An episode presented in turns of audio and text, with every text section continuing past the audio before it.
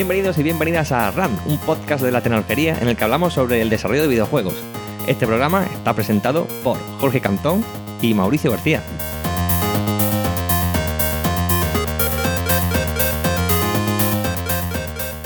Pues muy buenas, Mauri, ¿qué tal? ¿Cómo estás? Muy bien. Aquí ¿Qué tal? He, he vuelto. No pagáis el rescate que me he escapado. Te digo, porque es verdad que hacía tiempo, ¿no? Que no grabamos ya un, un episodio Sí. de, de RAM, pero es que hay que decir que, que recientemente se ha lanzado, ¿no? Blasfemo y que habéis estado en el estudio súper mega liados, ¿no? Con todo. Estaba muy liado. Yo también me, me he mudado a, a Tenerife, que ha sido una movida. Eh, y entre una cosa y otra, pues me he saltado un par de episodios. Pero bueno, ya estoy aquí de vuelta. Vale, vale, vale. Y además, eh, una cosa interesante, ¿no? Que hay que decir, ¿no? Que, oye, que, que mucha gente nos lo dirá, que, oye, que te han nombrado presidente, enhorabuena, ¿no? Presidente de- del DEF, ¿no? De, de la asociación, ¿no? Eh, pues sí, ahí vamos a ver qué podemos trabajar para, para eh, el interés de todas las empresas eh, desarrolladoras españolas, a ver si podemos crear un ecosistema todavía mejor eh, en cuanto a marco legal, eh, financiación, rebajas fiscales y todo ese tipo de cosas, que ahí queda mucho trabajo que hacer. Mm. Pero hoy no hemos venido a hablar de mi libro, No. hemos venido a hablar con una persona muy importante eh, en mi vida y muy importante también para, para muchos jugadores que han disfrutado de, de su mandanga. ¿A quién Sí, tenemos hoy? Hoy tenemos a Enrique Cabeza, ¿no? Director artístico y creativo de Blasphemous, tanto uno como los DLC como Blasphemous 2, ¿no? Entonces es una persona del estudio de Kitchen, pero claro, ¿cómo no íbamos a traerlo cuando estamos hablando de uno de los títulos, ¿no? más importantes del ámbito nacional que, que incluso ya diría internacional también, que, que se han lanzado últimamente. Entonces, eh, pues bueno, hoy vamos a disfrutar de él, vamos a ver que nos cuente un poco eh, su labor en el proyecto y en los- todo lo que es el journey de todo el proyecto y de la parte creativa y cómo, eh, bueno, ha sido, cómo hace su trabajo, el día a día, herramientas que usa, consejos que le pueda dar a No hagas otras spoiler, personas. No hagas spoiler, que te hace spoiler a ti mismo. Entonces, eh, pues, pues muchas ganas, ¿no? De arrancar, así que vamos a ello, Venga, ¿no? Vamos a ello. Adelante con don Enrique Cabeza.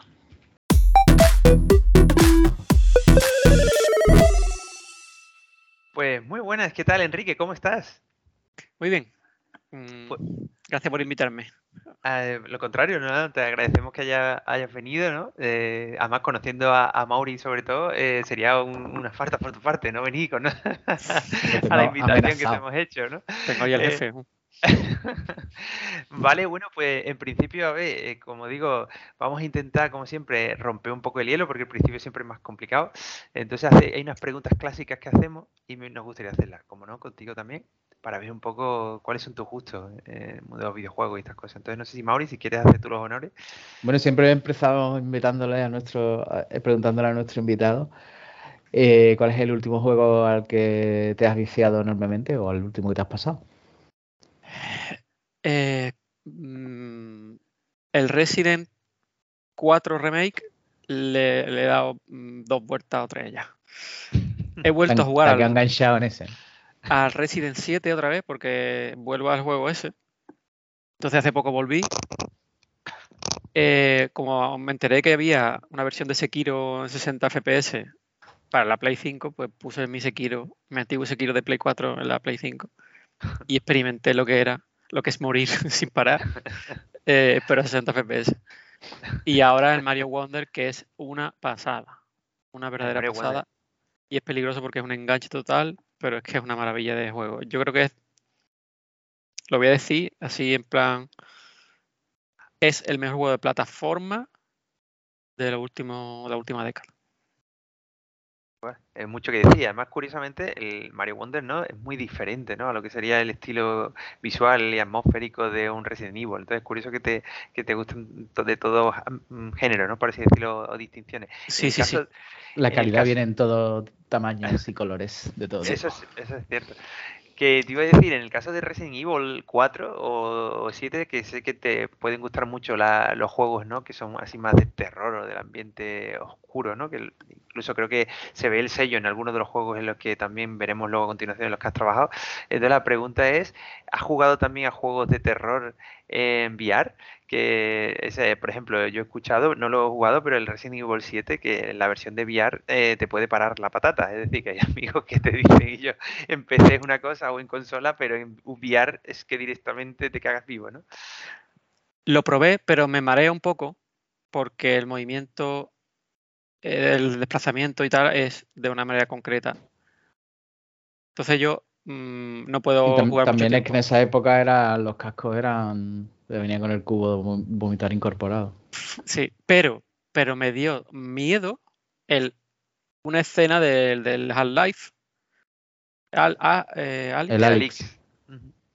Dije, ¿esto qué es? Y es que había Ah. una escena en la que había un cadáver en el suelo.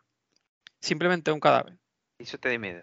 Y me dio cosa porque dije, ¿qué pasa? ¿Qué me, qué es? Claro, es tridimensional. Yo estoy acostumbrado a ver eh, a lo mejor un cuerpo en, una, en un videojuego Claro. eh, normal 3D o en una película o algo así. Pero el hecho de verlo en, en VR me dio cosa, sentí una cosa diferente. No es que fuera miedo, pero sí fue. ah, estoy sintiendo algo que no, que no he sentido antes y me está dando, claro, una, una cosa especial. Tenía que como andar entre ellos o algo así, no me acuerdo bien. Y entonces me, me quedé como impactado de la sensación que es una Genial. cosa. Bueno, ¿y te, te llegaste a pasar el Alix? Eh, no, no. Lo- Vale, lo porque te digo, en el. Alix hay un capítulo, que es el capítulo 7, que se llama Conoce a Jeff.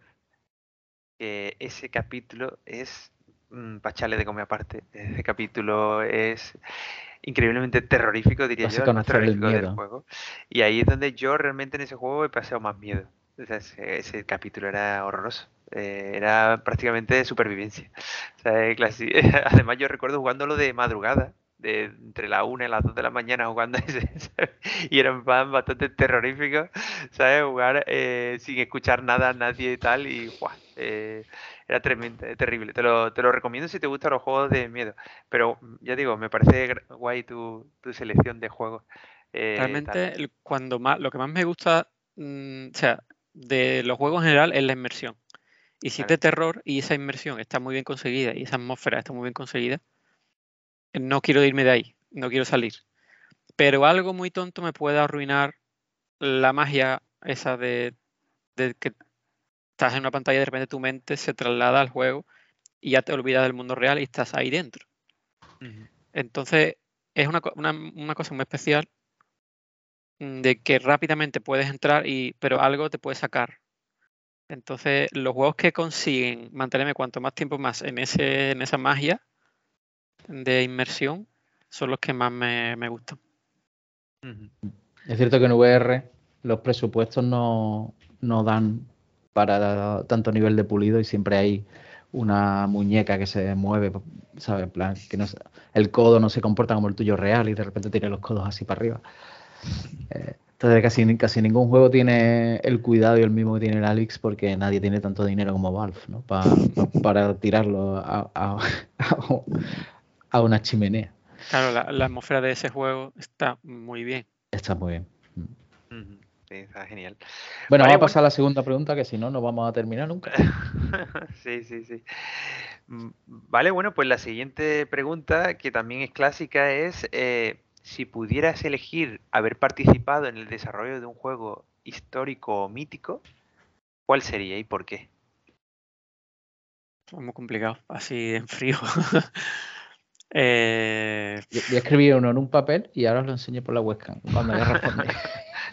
Así era cierto. Eh, Sería bueno. A ver, uno en el que sí, que la atmósfera y el arte también fuera muy importante. Eh, a veces, un día te puedo decir mm, Resident Evil 1 o el remake del 1 o algo así, pero otro, día- otro día te podría decir, oye, pues un juego retro como, no sé, como, vamos, los, mis juegos favoritos, un Zelda de Super Nintendo o algo así. Entonces, ¿tu Y- juego favorito son, es un Zelda? Eh, no, uno de ellos sí, puede ser el Zelda de Super Nintendo o algo así. Entonces, claro, realmente me gustaría haber participado en un juego que sea hoy día mi favorito. Eh, o un Dark Souls o Bloodborne o, O el Journey, que es una cosa eh, que artísticamente me gustó mucho en su momento, me, me impactó. Que fue un reto artístico muy, muy guay el que tuvieron que hacer.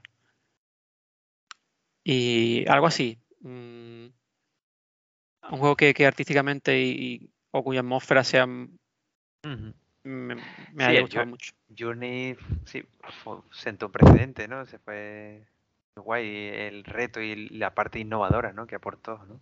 Claro, por ejemplo, a mí por- me gusta, por ejemplo, Po- Portal, me gusta mucho, pero eso es más diseño de niveles y diseño puro de gameplay. Entonces no me siento que, que- que pueda. O sea, no, no me siento Hubieras podido aportar, dices tú. que hubiera podido tanto a lo mejor.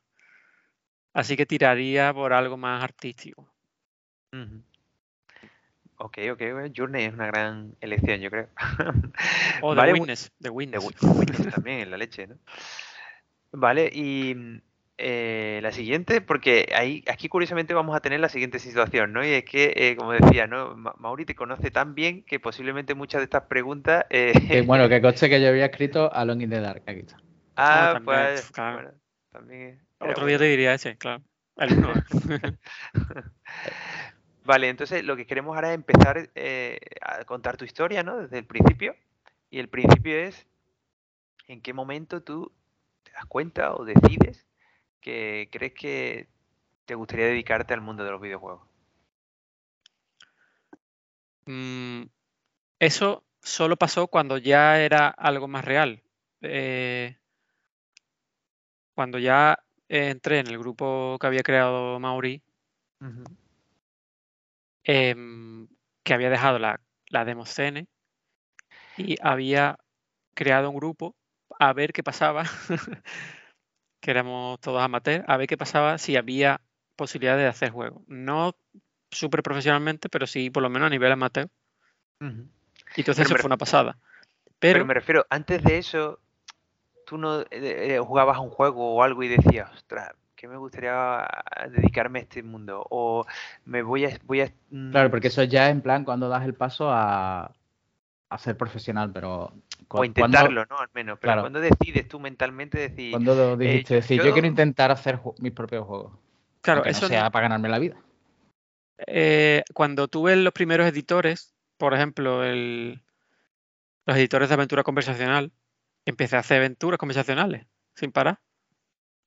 Eh, y entonces, pero yo no pensaba, lo hacía como aficionado y para pasar un rato sin saber, sea, y sin completarlo. No, no completé esos juegos, no los publicaba. No pensé que pudiera hacer eso.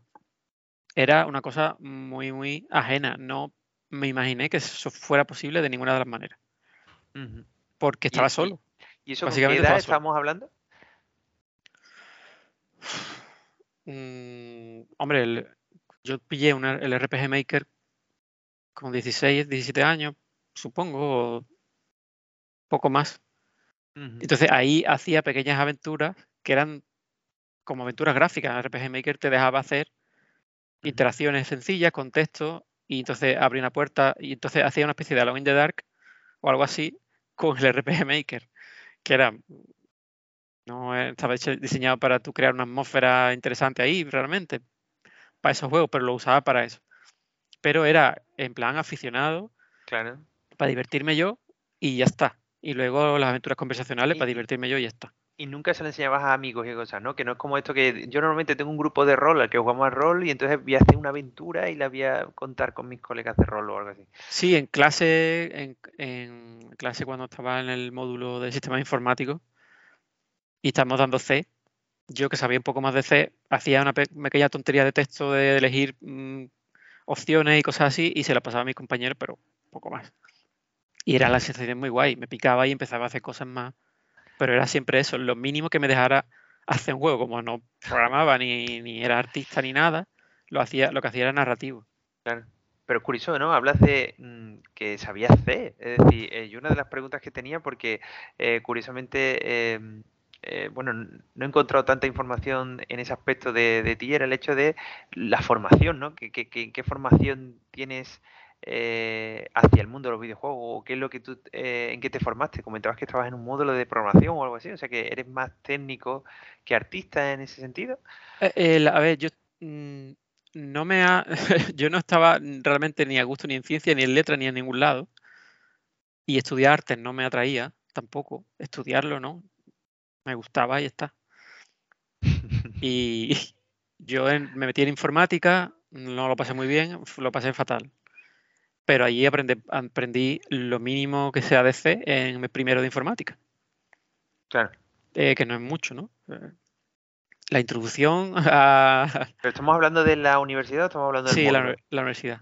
O sea, tú estudiaste primero de carrera de ingeniería informática. Sí, pero me salió mal, no conseguía avanzar nada, estaba desubicado y lo, sí, fue, fue la, verdad que fue una época muy oscura, muy... Y, y cuando tú te metes en, informática, ¿no? O planteas eso, ¿qué, qué, ¿qué, pensabas? Tú decías, ¿me voy a dedicar a qué? Yo entré allí porque era de típico de, tengo que tirar un dado y a ver en qué me meto, ¿no? Tenía poca nota, yo quería entrar realmente en comunicación audiovisual. Ajá. Que se llamaba en esa época Arte y... ¿Cómo, era? Tenía un título bueno, un título así, imagen y sonido, creo que era. imagen y sonido. Eso es lo que, lo que quería, pero la nota era súper alta. Creo que pedía un 9 o una barbaridad. Entonces yo me metí en informática, eh, pedían un 5 y ya entiendo por qué. Entonces no me gustó nada la experiencia, no estaba diseñada la facultad para que tú aprendieras nada, era para quitarte del medio. Bueno, lo sentí así te puedo decir, yo, también la estudié y es verdad que primero, pero yo creo que de todas, la mayoría de las carreras científicas eh, son bastante parecidas, eh, que van en ese sentido, en plan de, bueno, es un año en el que se filtra muchísima gente y es un año bastante duro y no empiezas a ver cosas bonitas, por así decirlo, del ámbito hasta que llegas a cursos más superiores, ¿no? Es decir, las científicas siempre los primeros años son muchas físicas, matemáticas, muchas, eh, y esa parte pues quema a mucha gente y, me sentí expulsado, me sentí no, bien, no bienvenido ahí para nada. Entonces, eh, un amigo había estado en un módulo de administración de sistemas y había encontrado trabajo y estaba en una empresa haciendo eh, cosas muy de hardware de, de, IT, ¿no? Y yo dije, bueno, me voy a meter ahí. O sea, que podías haber sido el responsable de IT de una empresa, ¿no? Gestionando base de datos o la intranet. Pero claro, tampoco era un sitio, un sitio que me hice buenos amigos, el ambiente era guay, pero yo no, yo no pertenecía a ese mundo tampoco. Entonces ahí empecé a dar programas de, de diseño web. Y ahí como vi un poco la luz y empecé a decir, oye, diseño web me gusta. En, en, ese, en esa época empezaban a haber web muy interesantes, con un diseño gráfico que dejaba las primeras páginas web eh, estas feas y empezar a hacer como maquetaciones en plan revistas, cosas así, algo mucho más visual. Y ahí empecé a ver una luz. Y empecé a estudiar y aprender Photoshop, a copiar mm, diseños gráficos de web, a hacer mis propias cosas. Pero me refiero, entonces a ti el diseño es algo innato en ti, es decir, desde pequeño dibujabas más o menos bien, era algo que tú, eh, la, coordinación de colores y combinación de ellos, pues se te ha dado bien naturalmente, Sí, eh, mi, mi madre es pintora, es artista. Eh, no solo pinta, hace mosaico, cosas así. Mi tío es diseñador gráfico y también es ilustrador. Mi tía también es pintora. Entonces tengo una parte de la familia que es de arte. Que viene de, familia. ¿no? Sí. Y claro, Hombre, algo de ADN hay, porque se nota ver todos los colores que existen. Tienen una resolución de color en el ojo que no hay. Y, entonces el diseño gráfico fue una Eso no sale estudiando. Una mezcla de, de lo que me gustaba y que creía que podía hacer. Y me salía solo, ¿no? Quería hacer cosas. Y hacía pequeñas portadas de, de DVD falso, que no las vendía en estos mantas, sino era para, para mí. Eh, carteles de cine inventados, carteles de cosas, logotipo, empecé a hacer cosas y diseño web. Y a partir de ahí entregué una especie de currículum en una empresa y empecé a trabajar ahí. ¿En qué empresa? ¿En qué empresa empiezas a trabajar de, diseño artístico, entiendo? en, Isotrol hice las páginas, la, práctica, mm.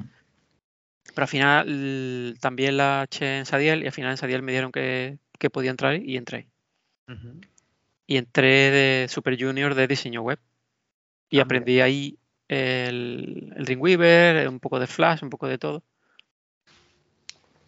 Y a maquetar eh, CSS con, como Dios manda en la época. Y entonces empecé ahí con- como diseño gráfico, diseño web. Ese fue mi primer eh, lado profesional que me gustaba y me sentía eh, que era mi camino.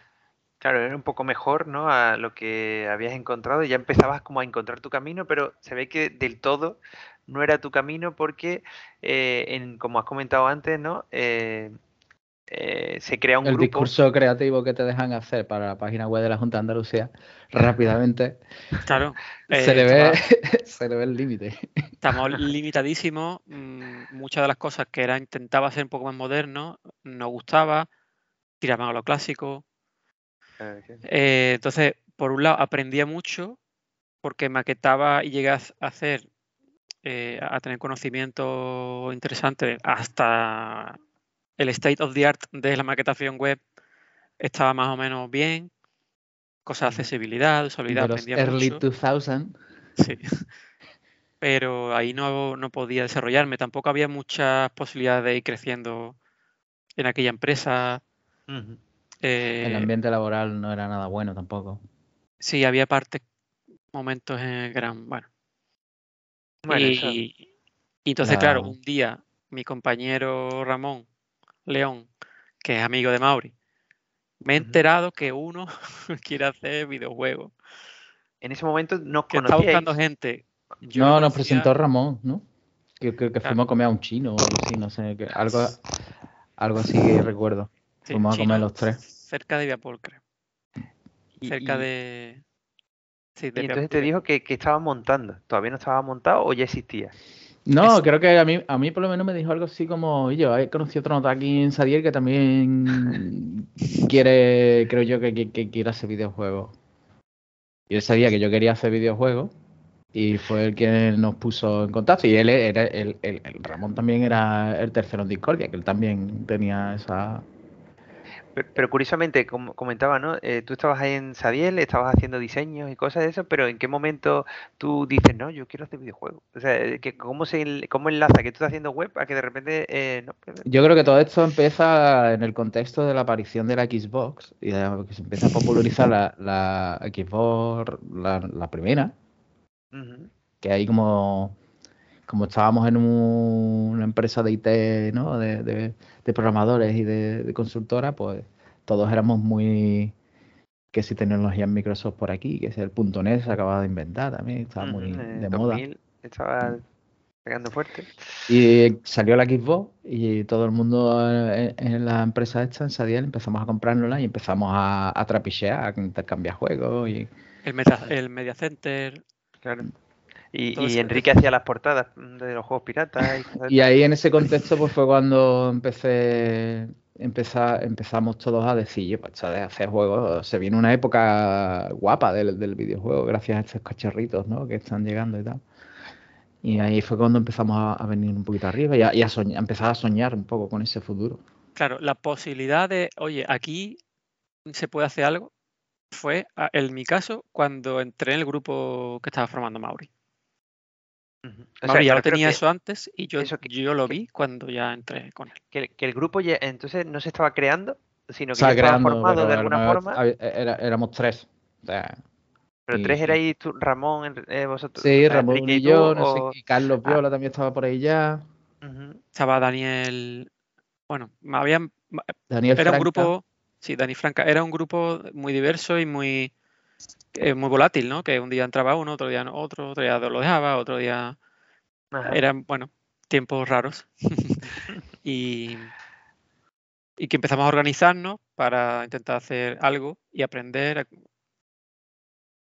Y en ese momento dije, "Oh, ¿existe la posibilidad de esto?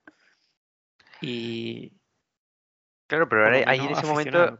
Claro, en ese momento era a nivel afición, ¿no? Como decía, lo que pasa es que era ya en plan, ah, hemos hecho una asociación. No, casi, ¿no? Hemos hecho Claro. una asociación, porque a nivel 21 entiendo que no era em, una empresa como tal, constituida, No. o era más como una asociación, ¿no? Al principio Ni al menos. siquiera era asociación, era unos colgados Bueno. que quedaban en el, en el salón del Eso, eso, pero quería decir que, que no era una asociación constituida, me refiero que era más eso, un grupo de Un conocidos. grupo totalmente orgánico, sí. Que, entraba gente, salía, aprendíamos, yo no sabía qué hacer. ¿Cómo Nadie sabíamos qué hacer nada, o sea, avanzábamos súper lento porque evidentemente no había motores, no había nada y todo era súper lento, ¿no? Claro, pero me refiero, ¿cómo os organizabais? ¿Quedabais todas las tardes, eh, todos los viernes? Quedábamos una vez a la semana, estábamos un par de horitas en el salón de uno de nosotros, todos allí reunidos, y intentábamos decir, vale, ¿qué vamos, ¿qué vamos a hacer esta semana? Pues yo me voy a encargar de investigar esto, pues yo voy a intentar hacer un dibujo de no sé qué, de un personaje. Y nos íbamos a nuestra casa nos íbamos a trabajar todos los días y en el tiempo libre que tuviéramos esa semana, pues intentábamos aprender o avanzar algo, ¿no? Algo así. Yo lo recuerdo un poco ese rollo. Seguramente es una, etapa, mm, por así decirlo, muy romántica, ¿no? Porque es una etapa en la que eh, muchos, ¿no? Eh, chavales, ¿no? De hoy día incluso, ¿no? Que nos estén oyendo, pues dicen, ostras, yo estoy en ese momento, ¿no? En el que no sé muy bien a qué me quiero dedicar y me reúno con unos cuantos amigos y aunque ahora es cierto que existen más herramientas y más cosas, ¿no? Pero que todavía no, somos profesionales y nos juntamos y tenemos esa idea romántica de que podríamos algún día llegar a, ¿no? Y esa etapa es muy bonita. Como un grupo de gente que se reúne para hacer música, una banda, tú montas un grupo. Claro. Y tú no piensas qué posibilidades tiene de tocar realmente y de ganarte la vida como músico. O que el problema es que es un grupo de música y los instrumentos no son instrumentos de música normales, sino que son instrumentos alienígenas totalmente complicados. O sea, que te, has encontrado una guitarra alienígena y no tienen el manual de instrucciones. Entonces vas a tardar la puta vida en aprender a hacer un acorde. Ese era el problema, que tardábamos la y seguramente no... lo llamarás acorde. Claro, claro. Pero ¿qué pasa? Que, seguimos, seguimos, seguimos y lo... el siguiente paso fue, eh, ya que no funcionó un juego, funcionó, o sea, funcionó la idea de otro juego para, para volver a sentarnos y volver a intentar hacer algo ya con una idea de juego, que fue Rotoscope. Pero, pero antes, eh, te iba a preguntar, antes de Rotoscope, eh, en las investigaciones que hemos hecho, lo que he hecho yo principalmente, Mauri, yo creo que se lo sabe de memoria, eh, tengo aquí el Extreme Table Soccer. Ah, verdad, sí, sí, ya, ¿vale? había y, Curiosamente que el Extreme Table Soccer y el Rotoscope eh, son dos títulos que, me han sorprendido, ¿no? Muy alejados, ¿no? De lo que es hoy día el, estilo visual, ¿no? Que tenéis en, la mayoría de los juegos del estudio, ¿no? Sino que son tridimensionales, son juegos 3D. Curiosamente empezasteis por 3D, ¿no? Directamente, ¿no? Como eh, los primeros juegos, entiendo que, a los que tirabais, ¿no? A los que empezabais a investigar, ¿no? Sí, porque claro, en ese eh, hay que adaptarse con lo que haya. Y si había, había artistas 3D y no había artistas 2D ni animadores 2D, pues hay que tirar y hacer lo que pueda. El proyecto tiene que adaptar. también, era porque nosotros éramos, toda esa época nosotros éramos Xbox era muertes. Somos de los que se quedaron en el Hiperco acampado para comprar la 360, prácticamente, cuando salió. Y, en este momento acaba de salir la tecnología XNA, que te ponía, te, o sea, todo lo que antes tenías con DirectX, C++ y todo eso, que era un campo de mina y que se avanzaba súper lento, eh, de repente se vuelve mucho más fácil, porque ya es .NET, pero claro, también está muy orientado al 3D. También se podían hacer cosas 2D, pero eh, era como aprender eh, lo básico era, era 3D. Y teníamos en el equipo, pues, teníamos a Juanmi, que estaba muy interesado en, modelado 3D. Y a Juanmi, de hecho, lo encontramos poniendo un cartel de ¿Quieres hacer videojuegos? Escribe este correo. Así es y ponimos carteles que pusimos en la facultad de informática. Y, arrancabas el telefonito ese. Ahí está. Sí, sí, sí. Arrancando el teléfono. Ahí lo conocimos. Genial. hasta, hasta, ahora ya está tío.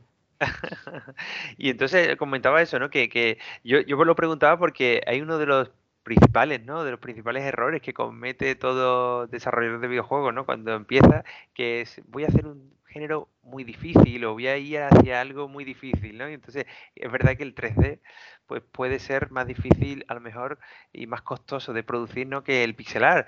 Entonces curioso cómo eh, habéis empezado, ¿no? Como en ese aspecto se empezó con todo 3D y todo, y, después, ¿no? Como eh, se ha ido a otro género que a lo mejor con la experiencia de, aquel, eh, de aquello también... ¿Te acuerdas, Enrique, cuando, ¿te acuerdas cuando decidimos hacer el juego de, de futbolín, el Stream Table Soccer, ese lo hicimos como resultado de cancelar otro proyecto.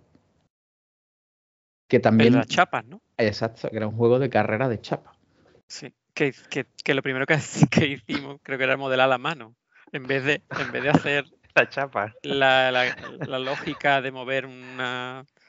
La física de una chapa o algo así. Primero una mano que era la leche. ¿no? Modelar la, la, mano primero y estamos muy perdidos.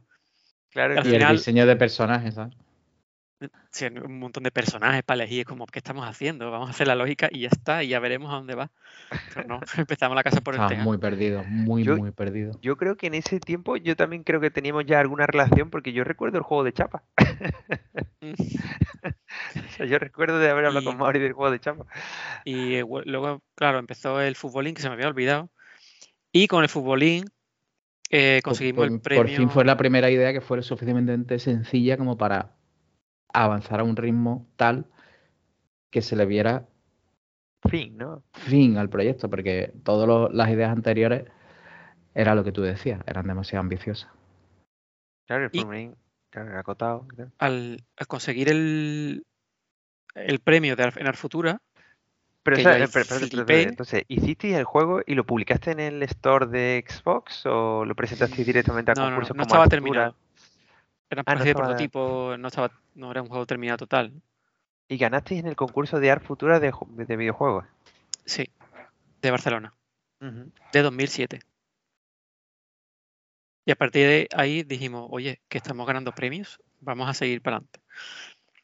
Y, más cerca el sueño, ¿no? Y Sí, entonces bueno. teníamos que buscar otra idea para otro juego. Ahí fue donde conocimos a Emilio en una quedada que había de desarrolladores en Sevilla. eh, que Emilio, que, es de, que es de Córdoba, pero se vino a Sevilla para enseñar el juego que había- en el que había estado trabajando. Que era el retroscope. Entonces Mauri dijo, oye, esta idea está muy guay. Mm, Vamos a hacer, vamos a juntarnos, Ya tenía ver olfato ahí Mauri, ¿no? De...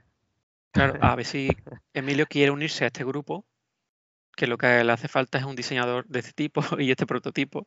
Y vamos a darle todo nuestro know-how, nuestro, nuestras ideas, nuestra experiencia hasta ahora en producción, en, Porque en la fase del des- desarrollo. Cuando lo, lo cuenta Emilio, ¿era un, era un boceto o estaba ya en modo prototipo o, o en qué etapa del proyecto estaba eh, el proyecto? Sí, era, estaba muy verde todavía, pero estaba el, el prototipo, la, la idea de diseño detrás. Ajá, y estaba implementado para Xbox también, ya con las herramientas que conocíais vosotros o tuvisteis que hacer la migración. Eso no me acuerdo bien. Eso estaba hecho todo con XNA y corría en la Xbox perfecto. Ah, o sea que ya estaba base, planteado sí. directamente para ello, ¿no? Mm. Y ahí cuando hacéis Rotoscope, ¿no? Eh, tú- eh, ¿a Aquí te tengo, tengo yo una pregunta porque Ah, venga. eh, muchas veces cuando, cuando el entrevistado soy yo, he hablado de mi época de eh, eh, en este momento yo encuentro trabajo en Piro Studio y me voy de Sevilla para, para Piro Studio, estoy un año y medio fuera y es a la vuelta cuando ya nos ponemos en serio con el con Rotoscope, ¿no? Pero a mí me gustaría que que- Enrique contara un poco cómo, cómo recuerda él esa parte, ¿no? La parte en la que yo me fui del grupo para trabajar en Piro y todo ese tiempo que estuve fuera. Porque, porque claro, tú ya te desvinculas del grupo cuando te vas a Piro, ¿no? Claro, no, yo me quedé vinculado, pero no, no me acuerdo, la verdad, si estaba, si eso estaba siguiendo en ese momento.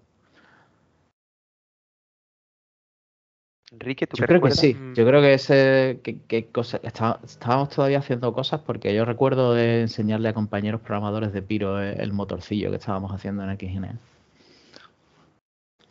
Ahí conociste a los, pro- a los eh, colaboradores que, que al final trabajaron en el Rotoscope. Mm. Pues esa época fue- mm, la, la recuerdo vagamente. Recuerdo, claro, si tú al irte, que eres, que eras el líder de todo ese grupo, no estabas, ya lo demás se, se cogía un poco, ¿no? Y yo en mi caso no sabía muy bien. Yo no tenía un rol en esa época, claro. Yo solamente tenía la pasión y ya está. Y entonces hacía lo que podía. Entonces tú sigues Mm. trabajando en Sadiel con tus diseños web eh, y esto era como una cosa de un hobby, ¿no? Que, que tú desarrollabas, ¿no? Mm, mm, Y no sabía muy bien, claro, mi, mi faceta. No era artista como tal, era diseñador gráfico. O sea, Claro. podía hacer logotipos, podía hacer los menús, podía hacer los interfaces. Al final me involucré un poquito más ayudando Claro. en algunas cosas del diseño, pero eh, Entonces no ahí mucho más. Mauri se va a hacer la mili a Madrid, ¿no?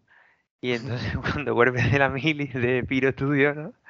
Pues lo cogéis con más fuerza y seguís con el grupo de nivel 21 y él eh, da el paso de, intentar profesionalizarlo, entiendo un poco más, el grupo de nivel 21. No sé si cambiáis de estatus de grupo a, tal o seguís siendo como una cosa amateur. Sí, sigue siendo amateur, sí. Eh, convencimos a, a Carlos y a eh, Juan, dos programadores, para que nos echaran una manilla. Y estuvieron se involucraron con nosotros y estuvieron persiguiendo el sueño de, hacer este juego indie. Y, la verdad es que hicieron un trabajo estupendo, ¿no? porque ambos, ambos desarrolladores son eh, brutales, son programadores como una copa de un pino. Y, y lo que pasa es que el proyecto ese pues acabó mal, la verdad. Eh, pero yo, yo lo que... El juego muy bien, eso pero que ganó comercialmente fue un fracaso absoluto. Ah, no, no, no terminó de cuajar el juego. Y ahí, ahí es muy importante, Enrique, te iba a hacer la pregunta es, ¿por qué crees que el Rotoscope no funciona? Bueno, porque era un juego para una plataforma para Microsoft y dependíamos totalmente del cómo Microsoft te, publicitara. Eh, y había muchas competencias, había muchos juegos que, que habían salido eh, entonces Microsoft algunos días te ponía más, más cerca en la lista, ¿no? Además en el top de la lista esa de juegos y tal. Sí, además era la categoría de Xbox Live Indie Games que estaba escondida, que no estaba en... No era la misma tienda que donde, donde salió, que te digo yo, el Explosion Man y todos estos juegos que vendieron a hierro digitalmente en, su momento. Estaban en una tienda y había que entrar en una segunda tienda de juegos Q3 indie y ahí es donde estaba el nuestro. ¿no? Sí, pero, pero eh, eh, eh, ¿creéis que por la poca visibilidad o el juego, si hubiera tenido más visibilidad, hubiera funcionado? Bueno, eso no se sabe, pero tampoco el juego lucía de una manera súper profesional. Ni era un juego de puzzle que al final no es tan atractivo como un, yo qué sé, como un juego, un shooter o un juego de Claro, que también es, ¿no? Que, entiendo que vosotros no hiciste ningún estudio de eh, a, dónde esto puede impactar, a qué público puede tener, y era un poco un juego de nicho y que, como tú dices, al final tienes muchos más. En el momento en el que tú tienes un disparar mata-mata y cosas de estas y una espada o algo que golpear, ya eh, tienes mucho más el público, ¿no? Que, que le gusta ese juego, ¿no? Claro, era un juego que que nos ayudó a crecer. Era un juego de una idea suficientemente sencilla como para que pudiéramos llevarlo a cabo y, y, lo llevamos a cabo hasta donde pudimos. Y entonces fue un proyecto válido, sobre todo porque también ganó el tercer premio en el concurso de Microsoft de Dream Will Play de 2019. O sea, para nosotros fue un pelotazo realmente. 2019, 2009, perdón. Eh, y fue, fue una ilusión gigante decir, oye, aquí hay algo, somos eh, totalmente válidos para hacer esto eh, profesionalmente y, vamos a, a tope. Y fue cuando eh, salió la idea de, de, poder hacer la empresa.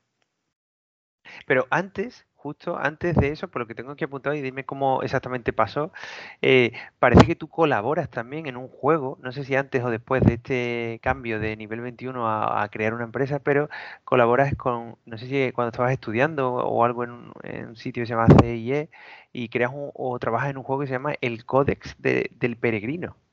Ese fue el primer proyecto de la empresa. La empresa recién creada se creó gracias a que teníamos un presupuesto y un proyecto. En el bueno, antes, antes hicimos otro que era el de Iredia. Ah, sí, sí. Cuando se. Mm.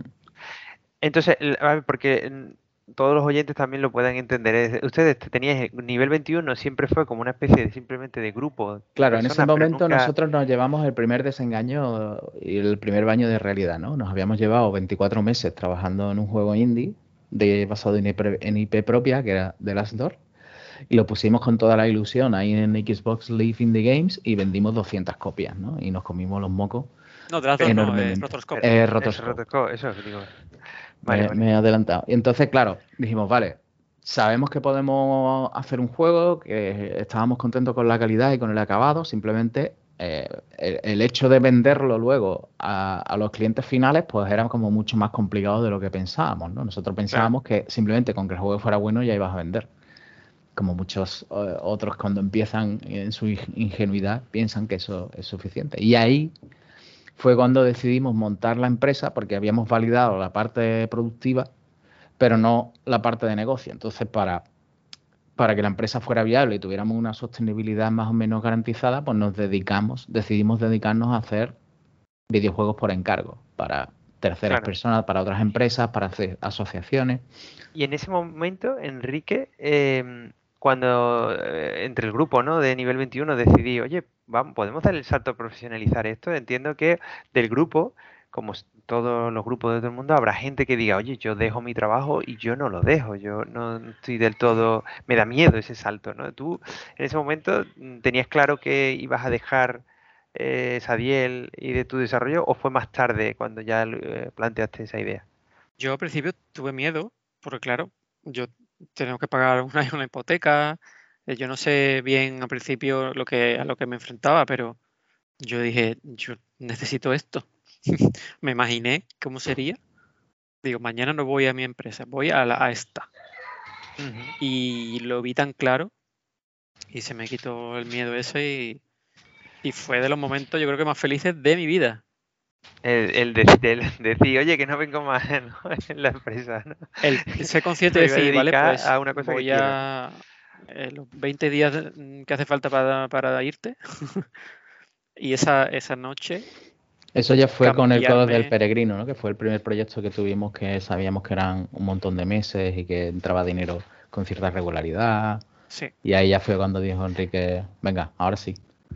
O sea, entonces conseguiste, movisteis un primer oportunidad de cliente eh, con la fama, por así decirlo, con la publicidad que os hizo juegos como Rotorscope y los premios que tal, y ellos contactaron de alguna forma, ¿no? Y, y entonces visteis la viabilidad de que os pagaran por hacer un proyecto. Y entonces, eh, en cuanto a ese proyecto, dijiste, bueno, vamos a saltar, igual mínimo mm, dos años tenemos con, este proyecto, ¿no? Sí, y fue, fue una época muy, muy bonita. y empezamos a trabajar de casa. Eh, Juanmi venía a mi casa muchas veces, trabajamos juntos en piso. Eh, y tenía una, tenía una experiencia, o sea, ir todos los días a trabajar de eso era una pasada.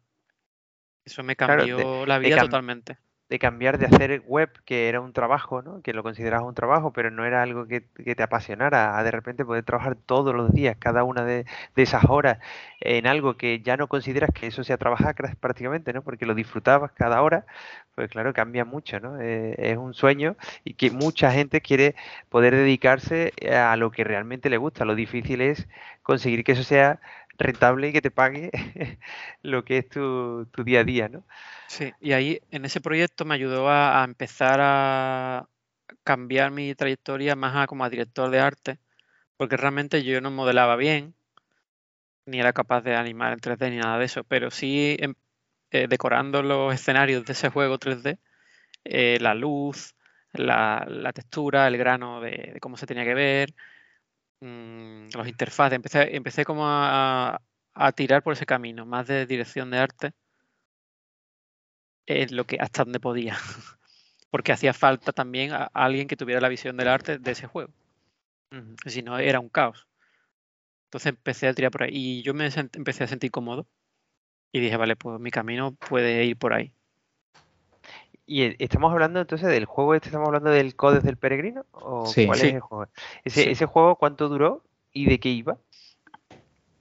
Era una especie de aventura gráfica muy sencilla para iPad eh, de un personaje que, era un peregrino, ¿no? Es que no me acuerdo bien. Y hacía. resolvía ciertas. Eh, un peregrino que estaba haciendo el camino de Santiago en, la Edad Media, ¿no? Sí, entonces encontraba personajes y resolvía pequeñas cosas, pequeños puzzles, pequeños conflictos. La idea del juego era que tú pudieras entender eh, el trasfondo de las leyendas y y el patrimonio que hay a lo largo del Camino de Santiago. Ok, ok. Fue un proyecto muy bonito, yo creo que lo pasamos muy bien. Íbamos a Madrid de vez en cuando a conocer a los demás compañeros. Eh, era una época súper bonita. Y ese fue, entonces, eh, podemos decir el segundo, ¿no? Has comentado antes, Mauri, el segundo proyecto que ya tiene la firma de, de Game El... ah, Hubo otros más pequeñitos, otros encargos para otras empresas. Hicimos un simulador de slalom en silla de ruedas. Y eso lo recuerdo además. eh, Ahí sí, ahí. eh, Yo participé solo en el interfase de eso, el juego de este de, del parkour. Pequeñas cosillas. Que juego de parkour realmente- que se canceló y que todavía tenemos más de 100, camise- 100 camisetas con el logotipo en el estudio. Sí, intentos de otras cosas. Eh, y fue cuando decidimos, cuando ya no había posibilidades de, de tener más eh, proyectos, ¿no? Para otros, ¿no? Para por encargo. Entonces hicimos una especie de de mm, sesión de ideas conjunta para ver qué, cuál era el siguiente proyecto que podíamos hacer que fuera nuestro propio y arriesgarnos a, a, A a ver crear lo que algo, pasaba con eso, ¿no? A ver, a ver si encontramos a un publisher, o a ver, a Pero- ver qué pero- pasaba. Yo te Pero recuerdo a ti muy, posi- o sea, porque hubo un momento en el que eh, el número de encargos y el, y el dinero que estaba la gente dispuesta a pagar por, por, por esto ya, ya había caído por debajo de un mínimo, estábamos en plena crisis. Y, y yo recuerdo que Enrique estaba muy posicionado en, en volver a, muy ilusionado con volver a hacer cosas propias, ahora que habíamos aprendido a, a- a ser eficientes y, y a desarrollar como Dios manda. Y esto de decir, oye, si, si voy a pasar hambre, por lo menos que sea con algo de lo que pueda estar 100% orgulloso, ¿no? Y- y Enrique estaba mm, continuamente diciendo, no, lo que hay que hacer ahora es volver a hacer algo propio. Y ahí Pero- fue cuando, cuando hicimos el concurso de ideas. Claro, pero eso fue, me refiero a eso, ¿no? Que eh, trabajando para otros, como decís, parece que eso, eh, como dices, bajó mucho, ¿no? El, el beneficio que eso os daba y como decía, hay un momento un impasse que dice, bueno, es que casi no nos merece la pena, para eso ya hacemos algo, ¿no?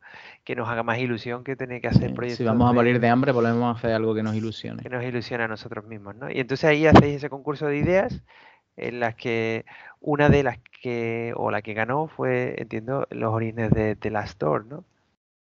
Sí, es. ¿Y recordáis algunas otras ideas de ese concurso? Había una versión, una idea que era Ahí estaba como Dungeon los- Defiler, que también se hizo. Dungeon Defiler. Sí, un juego pequeño juego para móvil, así muy cortito. Que no, bueno, no tenía problemas de, de diseño y eso, pero era bueno, era, era algo. Estaba curioso. Mm. Lo hicimos en un mes y medio, creo. O sea, no solo era un concurso de ideas, sino también hicisteis prototipos de todas las ideas. Eh, sí, hicimos grupos pequeños de dos personas para empezar a moverlo y, de ahí de, todo ese esfuerzo al final se fue un poco de las dos el que, el que vio que tenía, que ticaba todos los, todos los condicionantes. Era, era suficientemente barato para el poco dinero que teníamos y, y se podía hacer episódico para poder financiarlo, para poder buscar menos dinero para poder empezarlo. Y, y fue un poco el que se veía que tenía también más, más, de- más valor artístico. ¿no? Mm, Vale. Y eh, entiendo que el- el- la idea de las DOR fue tuya, Enrique, fue una propuesta tuya.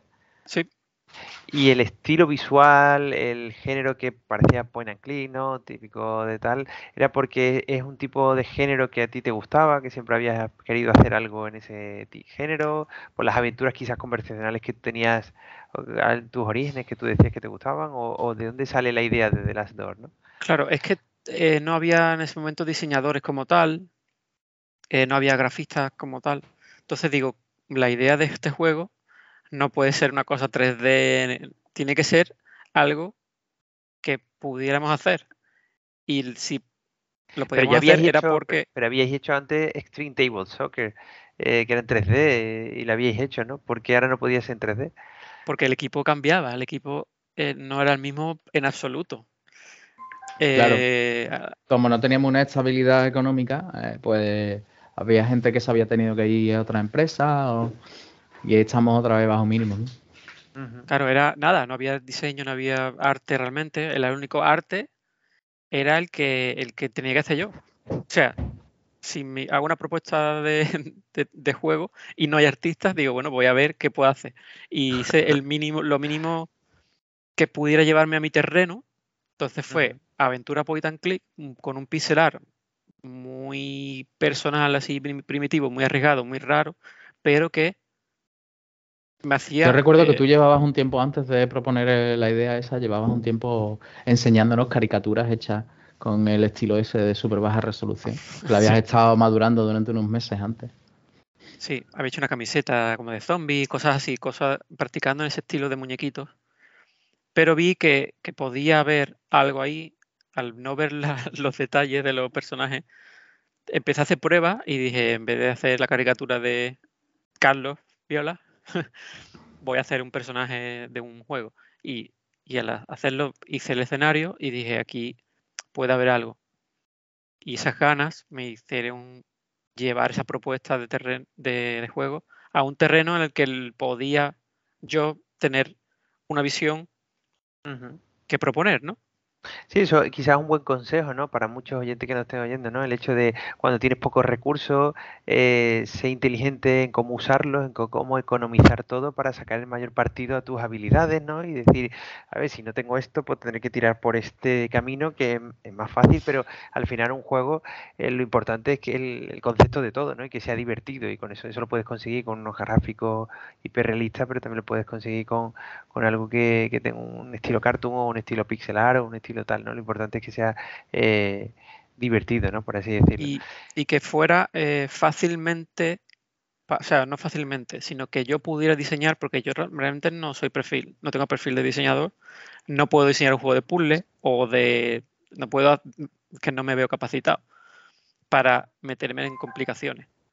Entonces tiré de lo que más, mm, lo más visceral que, que tenía, que era una aventura point and click muy simplificada, con unos verbos muy sencillos que pudiera dibujar y animar y escribir. Entonces se juntó mis carencias de dibujante, las llevé a un terreno en el que ya no era tan carencia, ya servían de algo. Eh, el diseño, mis carencias de diseño, hizo que, que llevara esto a un terreno en el que me sintiera cómodo y tuviera más claridad a la hora de diseñar una aventura gráfica de principio a fin, que introdujera a los jugadores poco a poco, una atmósfera. Eso eh, me refiero, no solo hiciste el apartado artístico, por lo que he entendido, sino también trabajaste como diseñador de, niveles y no sé si es del propio lore, ¿no? de la propia eh, ambientación y la historia del género. Sí, eh, lo escribí y tenía algo de soltura, un poquito más soltura a la hora de escribir esto, porque bueno, yo soy aficionado a toda a la literatura de suspense, de terror y eso. Y luego había hecho algo de, aventuras gráficas conversacionales y algo de experiencia te da. Eh, aprendes como poco a poco a, que los jugadores se vean inmersos en la atmósfera. Eh, darle las pinceladas y los pasos para que entres en esa historia y en ese juego poco a poco y bien. algo de, experiencia tenía ahí. Y claro, tanto diseño como, como, gráfico, pues fue lo siguiente. Mm. Vale. Entonces, el primer episodio de The Last Door, ¿cuántas personas trabajáis en el proyecto? Estaba Javi, Dani, es que no me acuerdo bien. Carlos Viola de músico. y tú, eh, ¿no? En un principio tú. Creo que eres solo vosotros cuatro en el episodio 1. Sí. Luego entró Mateo, otro compañero Mateo. Y de hecho, eh, eh, recuerdo, ¿no? Vagamente, pero no recuerdo que el primer episodio o algo lo, lo hicisteis en Flash o algo así. El primero, el segundo, el tercero y el cuarto. Eso que después tuvisteis que migrarlos o algo así, ¿no? ¿Por qué decidisteis eh, dejar la plataforma equipo? Entiendo que ya no funcionaba la plataforma. Sí, no, eso ya lo habíamos dejado hacía, hacía bastantes años. Y lo que estoy buscando es un formato web que pudierais. todos los juegos que habíamos hecho para terceros, o casi todos estaban hechos con Unity. Pero Unity no tenía nada de 2D. Unity, de hecho, al principio se llamaba Unity 3D, hasta que lo llamaron solo Unity. Y, Y había que, claro, esto era un juego, era un juego 100% 2D y Unity no tenía ningún tipo de facilidad para hacer juegos 2D. Entonces decidimos usar Flash, que ya lo habíamos usado para un par de proyectos 2D eh, de estos encargos que habíamos tenido. Y, y tenía todas las herramientas para que Enrique pudiera fácilmente montar las, animaciones de los sprites y los escenarios. Eh, teníamos el, propio Flash como editor de, niveles para montar la escena. Y la verdad es que fue, idea, fue de puta madre, la verdad es que fue buena idea. El problema es que Unity sacó el soporte 2D a, los tres meses. Un, día después de que nosotros sacáramos a la calle el episodio 1 de The Last Door, saca Unity el soporte para Sprite Renderer. bueno, pero si, a vosotros funcionaba, eh, o sea, ¿qué problemas teníais con el Flash? En el sentido, tú te descargabas, no era una web, te descargabas un, ejecutable que levantaba como una especie de, eh, visualizador de ese Flash. ¿no? Y podías eh, jugar al juego. En principio no hubo ningún problema. Nosotros seguimos tan contentos con Flash. Lo que pasa es que ya uh, un año y pico después Flash empezó a estirar la pata y en el, en el transcurso de eh, a, los, a, los, dos, o sea, el primer año empezó como a morir, el segundo año estaba muerto. Ya no podías usar Flash para coger eh, de las dos y llevártelo a mobile o llevártelo a consolas. Eh, fue por lo que tuvimos que acabar migrándolo a Unity y, y teniendo que rehacer todo el gameplay. De... Y en el caso de las Door, había ahí sí, con la experiencia que habéis tenido previa, había un estudio de, oye, qué nicho de mercado vamos a tener, porque volvía, como decimos, a no ser un juego de disparar, ni de lucha, ni de tal, entonces siempre el nicho era menor, ¿no? Entiendo, ¿no? ¿Ese estudio lo hubo o nunca hubo ese estudio de, eh, bueno, este nos ha gustado, pero ¿por qué este género? ¿Por qué el point and click? Como decís, quizá era el que en ese momento podíais hacer o, era el que... Aquí un poquito, pero no mucho.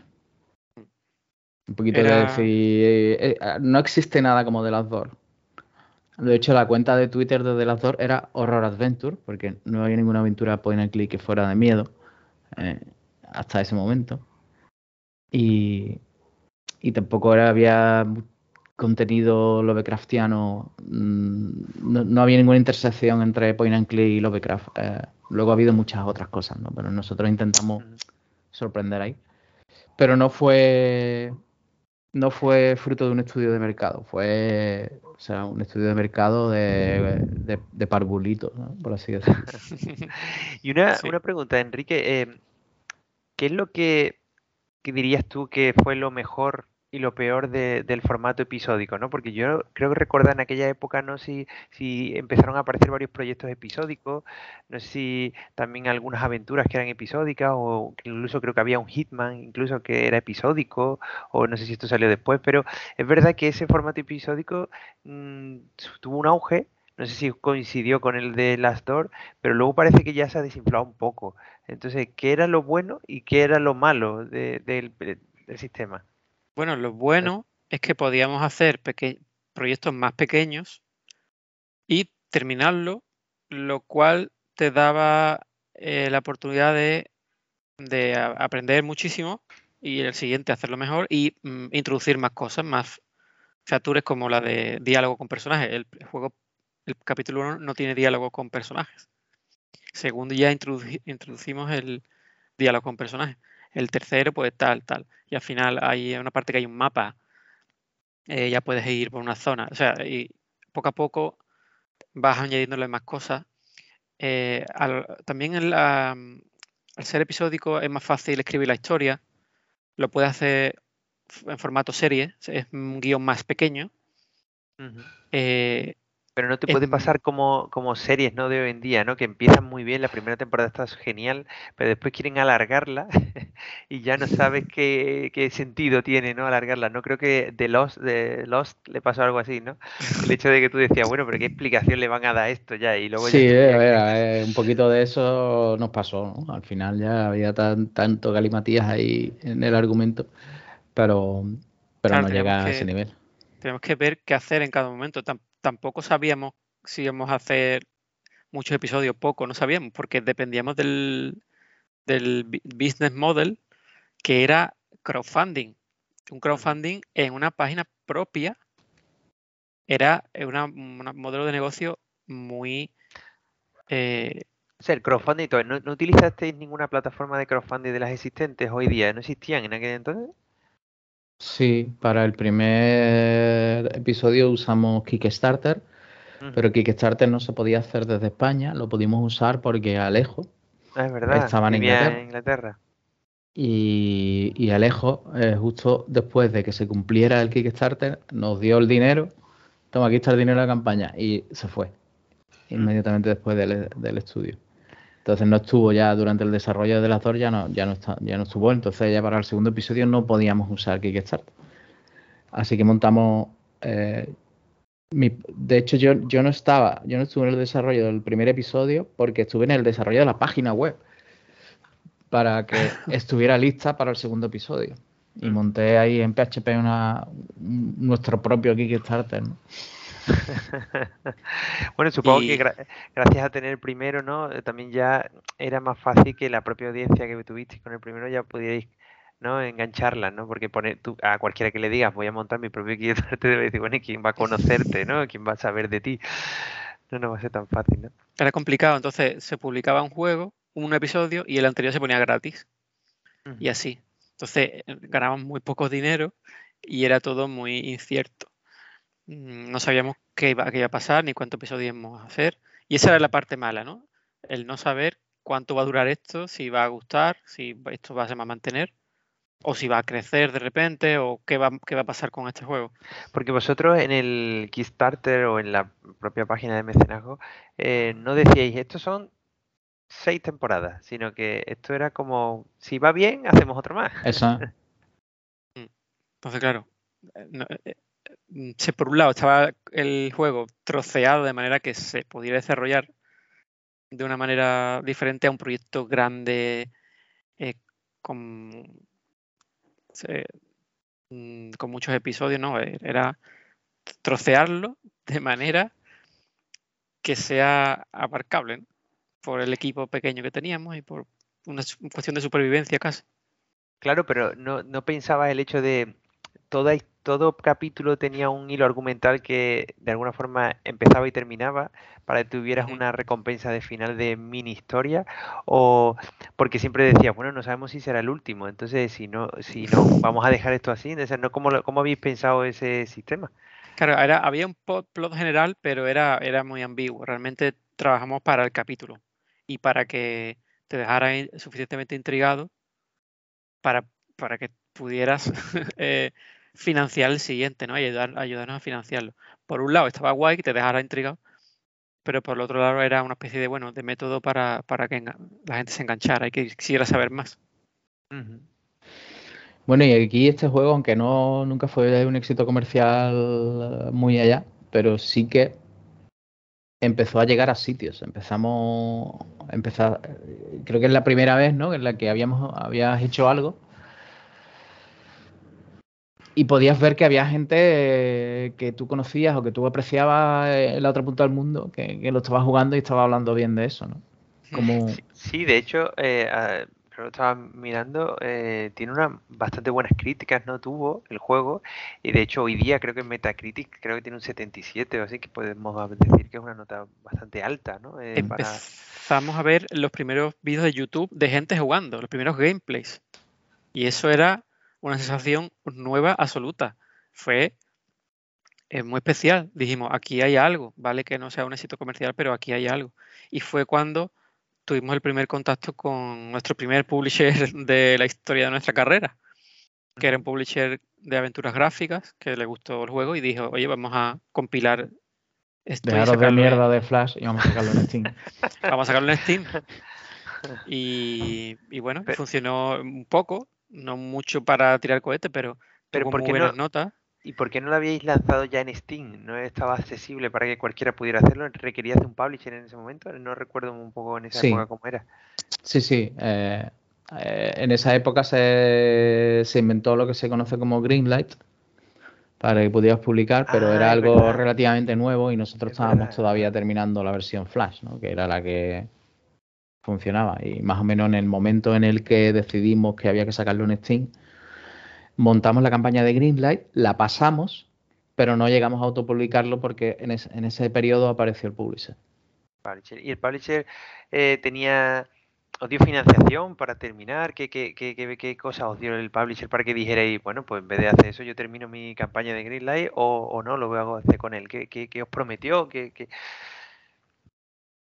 Muy poca cosa, la verdad es que fue un esfuerzo de publishing muy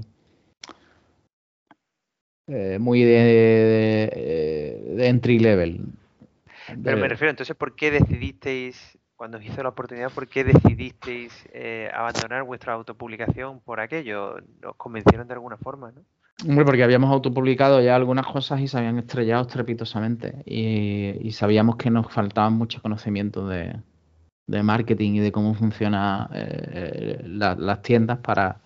para ni, ni, eh, ni teníamos tiempo para aprenderlo, ni era algo que nos llamara la atención en ese momento, ¿no? Éramos todos. eh, ahí, ahí no había ningún capitán. eh, bueno, Enrique el- su nick es capitán de los tiempos del Counter-Strike.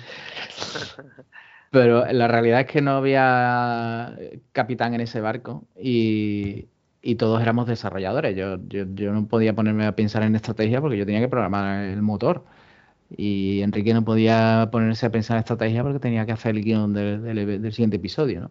Entonces, mm, no teníamos ti- ni tiempo ni, ni ánimos como para ponernos a investigar cómo funcionaban las cosas para publicar nosotros, ¿no?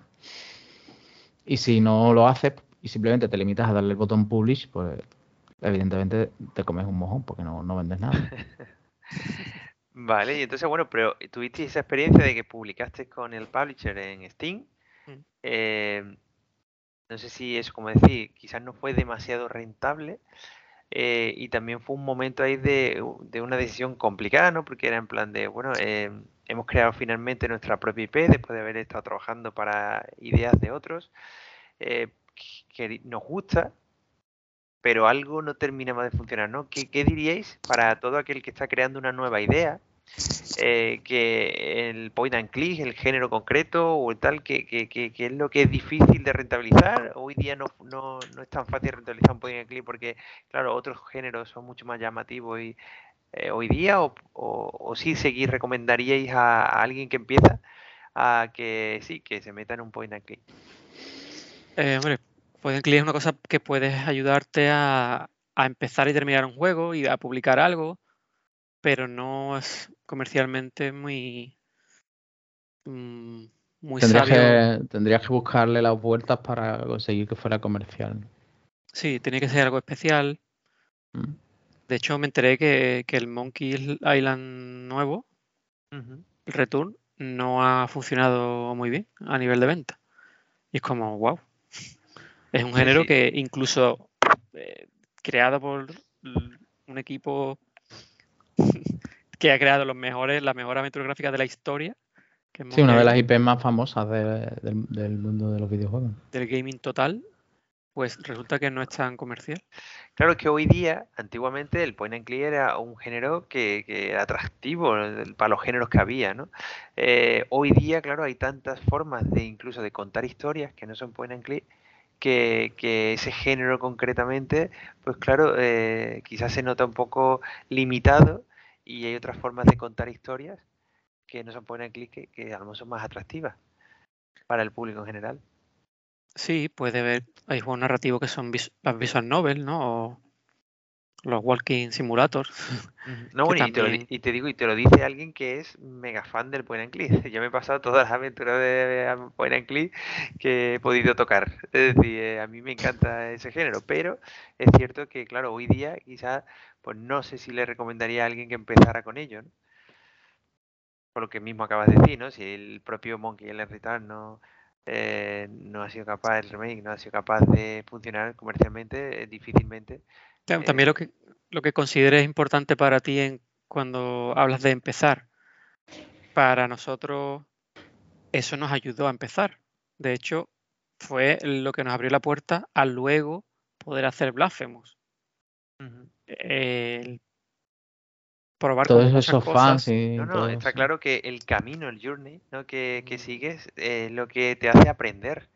Eh, muchas veces lo que cuando das un consejo ¿no? a alguien que empieza, lo que intentas es de alguna forma darle algunos tips que le ahorren parte o le atajen parte de ese journey, de ese camino, para que no se estrellen esas cosas que tú te estrellaste o que a ti te parecieron complejas, ¿no? Mm. Pero vale, genial. Entonces, en ese punto, estamos en un punto que, de nuevo, mm, eh, por fin el estudio tiene su, ya está configurado, tiene su propia IP, pero no termina de funcionar la IP a nivel económico y no sé si el sueño un poco se desvanece en el aire de decir, ¿de verdad no podemos dedicar a esto? Hay una gran crisis, ¿no? Y, y, y, está en peligro el estudio, ¿no? ¿Cómo, recuerdas tú?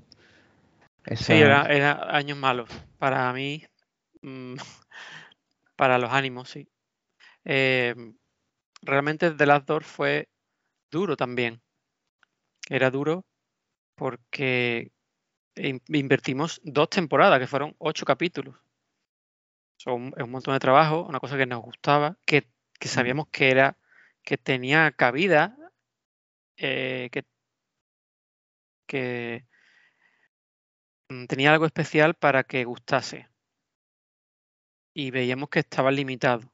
No era un poco frustrante y el hecho de la incertidumbre que va a pasar con nuestra empresa, que va a pasar con el grupo, nos vamos a tener que separar, vamos a tener que acabar en o volver a empresas pasadas o, a, entonces es un poco duro ese miedo de que la empresa se fuera, ¿no? Todo lo que lo que hemos trabajado para llegar hasta ahí y ahora se tiene que separar es una pena. Em, entonces sí, fue un momento muy duro. Y la única cosa que podíamos hacer era otro Kickstarter con otra idea y, y, una un nuevo apuesta, una nueva apuesta a ver qué pasaba. Pero también, en este caso ya no es episódico. Claro, no era episódico, era vamos a ver si hay un proyecto suficientemente atractivo, buscando otra cosa, no buscando algo tan de nicho, no buscando algo tan limitado, sino algo que ya que es para Kickstarter, algo que sea lo visualmente más striking, ¿no? Lo más llamativo. Llamativo, eh, incluso más allá de llamativo. Dar con algo que, sea más chocante, que pueda eh, no solo gustar porque esté bien los gráficos, sino a un punto, un punto extra de, mm, de algo ¿No te deja indiferente? Claro, algo así. Y en eso hacéis un nuevo concurso de ideas. Eh, ¿Cómo fue el nacimiento de la IP de Blasphemous? Lo recuerdo vagamente. Creo que empecé a hacer cosas yo de pixelar para seguir avanzando, para seguir mejorando. Y empecé a hacer plataformas, empecé a hacer a tirar de lo que más me estaba llamando la atención en ese momento, eh, que era un 2D pixel eh, con plataformas, pero no con tiles, sino un poco a lo bestia, mezclando sprites así para crear una especie de textura de suelo y una organicidad que no veía en los juegos similares, que lo veía a lo mejor en juegos HD, ¿no? Entonces empecé a, creo, a probar cosas así. Hasta que dimos con unos mockups, que eso lo recuerdo vagamente, hasta que dimos con unos mockups que, que vimos algo de luz, ¿no? Unos mockups que eran juegos genéricos de un cazavampiro tal. Y no sé si Mauri fue el que me dijo, vamos a buscar algo más. Esto está muy bien, pero vamos a buscar algo. Vamos a retorcer esto un poco más. Vamos a intentar ser todavía más originales. Y seguimos probando y añadiendo cosas al mockup, cambiándolo, haciendo otros mockups. Hasta que empezamos a dar con la, con la clave de de, meter cosas propias de nuestra cultura. Empecemos a meter. Al principio eran cosas religiosas muy. un poco burdas, ¿no? Un poco casi de mal gusto o, muy evidentes, ¿no? Cosas satánicas, cosas muy, muy básicas. Y eso nos llevó a otra cosa. A, oye, vamos a, a probar por aquí y por allá. Y empezó a salir cosas de la, la cultura, ¿no? En el, toque religioso estaba, pero ya no era eh, tan burdo, ya no era tan provocativo eh, como de mal gusto, ¿no? Como de básico y muy... no sé si me explico. Y, Sí, sí. y encontramos ese toque religioso de otra manera. Era macabro, pero oye, aquí esto, esto ya no es provocativo de esa manera. Es, otra, es otra cosa, es más chocante, es eh, macabro, el macabro que encontramos en el arte, mm, el barroco que encontramos en nuestra, en nuestra ciudad, o nuestra tierra, ¿no? Lo que es un mamado. Claro. No, y salió la idea del, del casco del penitente que en silueta era original porque em, eh, el- Yo creo que el, cli- el click empezó, ¿no? Cuando el- el- todo hizo clic cuando sacamos la silueta de, de penitente. Sí. Y a partir de ahí dijimos, ay, ay, esto, sigamos por ahí que aquí hay, aquí hay mandanga. es como, es raro, es arriesgado poner un capirote, pero en un caballero así es como, oye, pero aquí hay algo, hay algo de verdad, vamos a seguir. No nos espantemos tan rápido, porque si cuando estás ah, en ese proceso, tú piensas, oye, esto va a gustar, esto es demasiado raro, vamos a cambiar de idea. Y vas dando volantazos. Y te acobardas, ¿no? De lo que estás haciendo. Pero había algo que, que tiraba, digo, mm, me acuerdo hablar, hablar con, con María, oye, aquí hay algo, a ver que- vamos a seguir. Y mm, con Juanmi empezamos a hacer eh, concept art desde las primeras versiones en Pixel. O sea, realmente Penitente, el protagonista de Blasphemous, empezó en Pixel, en unas versiones un poco regulares hechas por mí, con una anatomía un poco putre, Trambólica. pero que tenía una silueta y había algo ahí, había un semblante, había algo especial. Y mm, Juanmi fue el que eh, empezó, a, empezó a darle vuelta conmigo, ¿no? A un proceso de iteración para el protagonista, porque el protagonista iba a ser clave para lo que sería el juego entero. Una vez que lo tuviéramos, teníamos la fuerza suficiente, eh, tendríamos la clave, la llave del juego entera. Y lo demás vendría eh, eh, después. En ese sentido, eh, imaginaros, ¿no? Hay grupos indies de, colegas o que tengan como su propio nivel 21, ¿no? Que están ahora mismo pensando en que cómo podrían ellos crear su propio IP. ¿Qué consejos le darías a alguien que, quiere crear una IP, ¿no? Eh, después de haber creado varias IP, como The Last Door o como Blasphemous, ¿qué es lo que hace que una IP, eh, como tú digas, sea capaz de detectar que es valiosa? A ver, es cuestión también de sensibilidad, de, de experiencia, porque nosotros no, no era el primer juego que teníamos. Habíamos pasado por un montón de años de, de prueba y error, de aprendizaje, de Ujú. conocer al público. Con The Last Door empezamos a conocer a un público. Con el vídeo de, de YouTube, con, con la gente, cómo reaccionaba a ciertas cosas. Eh, The Last Door también tiene algo de valentía, es un juego que tiene algo de valentía. Juego raro, juego con mucha resolución muy baja. Entonces, oye, hay un público que le gusta este tipo de valentía, este tipo de riesgo, porque no lo ve en otro lado. Estamos ofreciendo otra cosa. Vamos a ir por ahí. También es cuestión de ser honesto contigo mismo. Decir, oye, esto está verdaderamente bien, sale de, de ti verdaderamente con una intención artística. Tú tienes la capacidad de saber eh, más o menos si va a funcionar o no. Eh, eh, tienes eh, cierta, no sé, es una mezcla entre sensibilidad, experiencia, valentía, eh, pero claro, si yo ahora mismo recomiendo a alguien que está creando una nueva IP estas cosas, eso no Claro, puede no ser la clave para Pero que antes has dicho una cosa, por ejemplo, no sé si mm, te parece interesante, has dicho que para poder crear Blasphemous creasteis, eh, para vosotros la- el, el pilar de todo fue el personaje. Y no sé si tú dices, no, yo si le tuviera que recomendar a alguien, creo que el personaje principal te va a abrir la llave a muchas cosas y a lo mejor yo empezaría por ahí. O sea, ¿cómo, Puede ¿Cómo que no, no, no, tú? para nada. Eh, Por ejemplo, en The Last Door no empezó con el personaje, empezó con una atmósfera en baja resolución que resulta que, que que te hacía que tu mente se imaginara el resto y funcionara con la inmersión. Ya está. Lo importante en Dalador fue la inmersión. En Blasphemous... Sí, unos, fondos con una paleta de colores muy bien cogida y un, y un espacio sonoro. Y un ambiente sonoro que, entre, entre las dos cosas hicieran clic y, y, generaran inmersión. Y aquí, buscando ese, ese toque visual, resultó, resultó que funcionó y supimos que empezó con el personaje, pero no tiene por qué así ser para nada. Es, el proceso creativo no es una cosa que tengas que llevar a rajatabla, no hay ninguna regla para, para dar con un éxito. Es como tú, como creador. Y, tampoco, tampoco empezamos por ahí, empezaste un poco por los suelos, ¿no? Eh, voy a practicar haciendo suelos, suelos que no se note el tileado, la mm. repetición. Y eh, todo eso y estaba guay, pero no era, no era la hostia. vale, este concepto está guay, pero ya no es la hostia.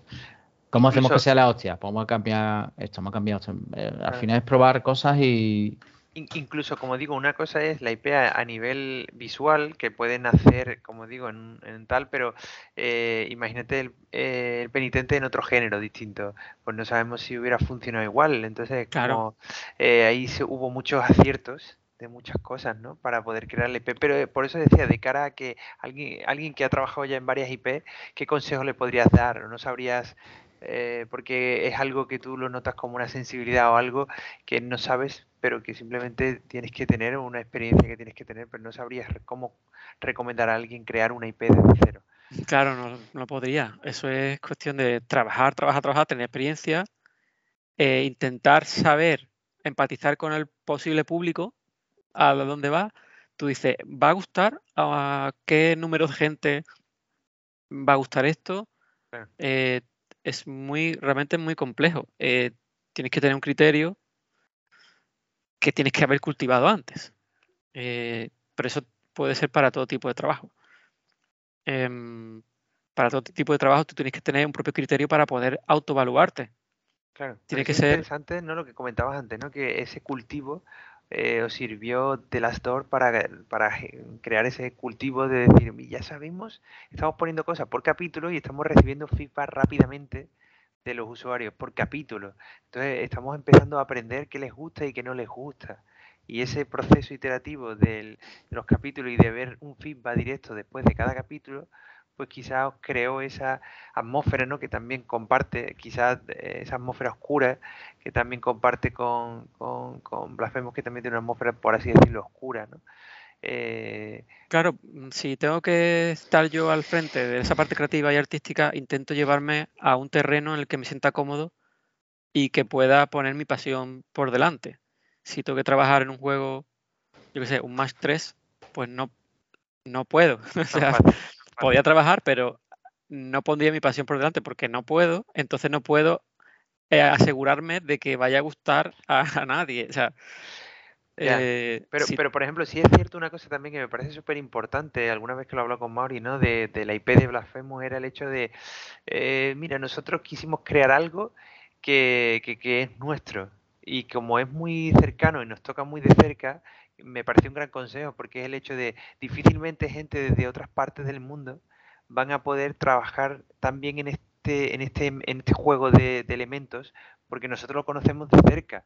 Eh, otras personas no, entonces no se van a saber interpretarlo adecuadamente y nosotros sí lo tenemos. Entonces ahí tienes una ventaja quizás competitiva, aunque seas pequeño, con respecto a otras personas que están en el mundo porque eh, tú estás haciéndolo con algo que está en torno a tu, a tu, a tu entorno y la competencia es menor. Eh, la competencia que te puede hacer. Otra cosa es que tengas la suerte, como por ejemplo tenemos aquí, de tener una cultura muy, muy rica y unas cosas muy ricas que a lo mejor no, no es en todo sitio, pero sí es cierto que ese consejo de buscar, en la búsqueda de una IP, buscas algo diferenciador, buscas algo diferente, ¿no? Que se vea diferente a cualquier otra cosa antes y en esa búsqueda, si te basas en cosas que tú, como dices, son cómodas para ti o que está pasado en tu cultura cercana o algo así, pues te va a hacer más fácil crear algo totalmente nuevo. Sí, eh, en Blasphemous era eso, el toque diferenciador del juego era eso, era la mezcla de cosas culturales que teníamos a mano y podíamos usar dentro de la fantasía oscura que ya nos gustaba, un género, que nos gustaba con Dark Souls y con, yo qué sé, con muchos juegos de este estilo, Entonces lo llevas a un terreno que te guste. Eh, y The Last Door fue, The Last Door no está basado en las esculturas, no tiene nada que ver. Es, pero también es un terreno en el que te sientes cómodo. ¿Por qué? Porque en mi caso, si tengo que escribir la historia, si me gusta este género, puedo eh, mm, aportar algo. Y si sé de aventuras gráficas, pues algo podré hacer. Eh, lo llevas a donde puedes, porque si has jugado muchas aventuras gráficas, puedes evaluar el trabajo que estás haciendo con más facilidad. Yo que no juego muchos juegos de puzzle, si tengo que evaluar en mi propio trabajo, no puedo. Podría trabajar en uno, pero si tengo que ser el responsable del éxito de eso, es muy complicado. Tiene que llevarlo en una especie de técnica, ¿no? Lo llevas a un terreno que puedas tú eh, hacerte autocrítica y tener criterio. Eh, y eso es lo que recomendaría, no irse a algo que tú no domines. Claro. Que tú no, que, te, sea que te sea familiar, ¿no? O bueno, ¿y quién... identificar lo bueno o lo malo, ¿no?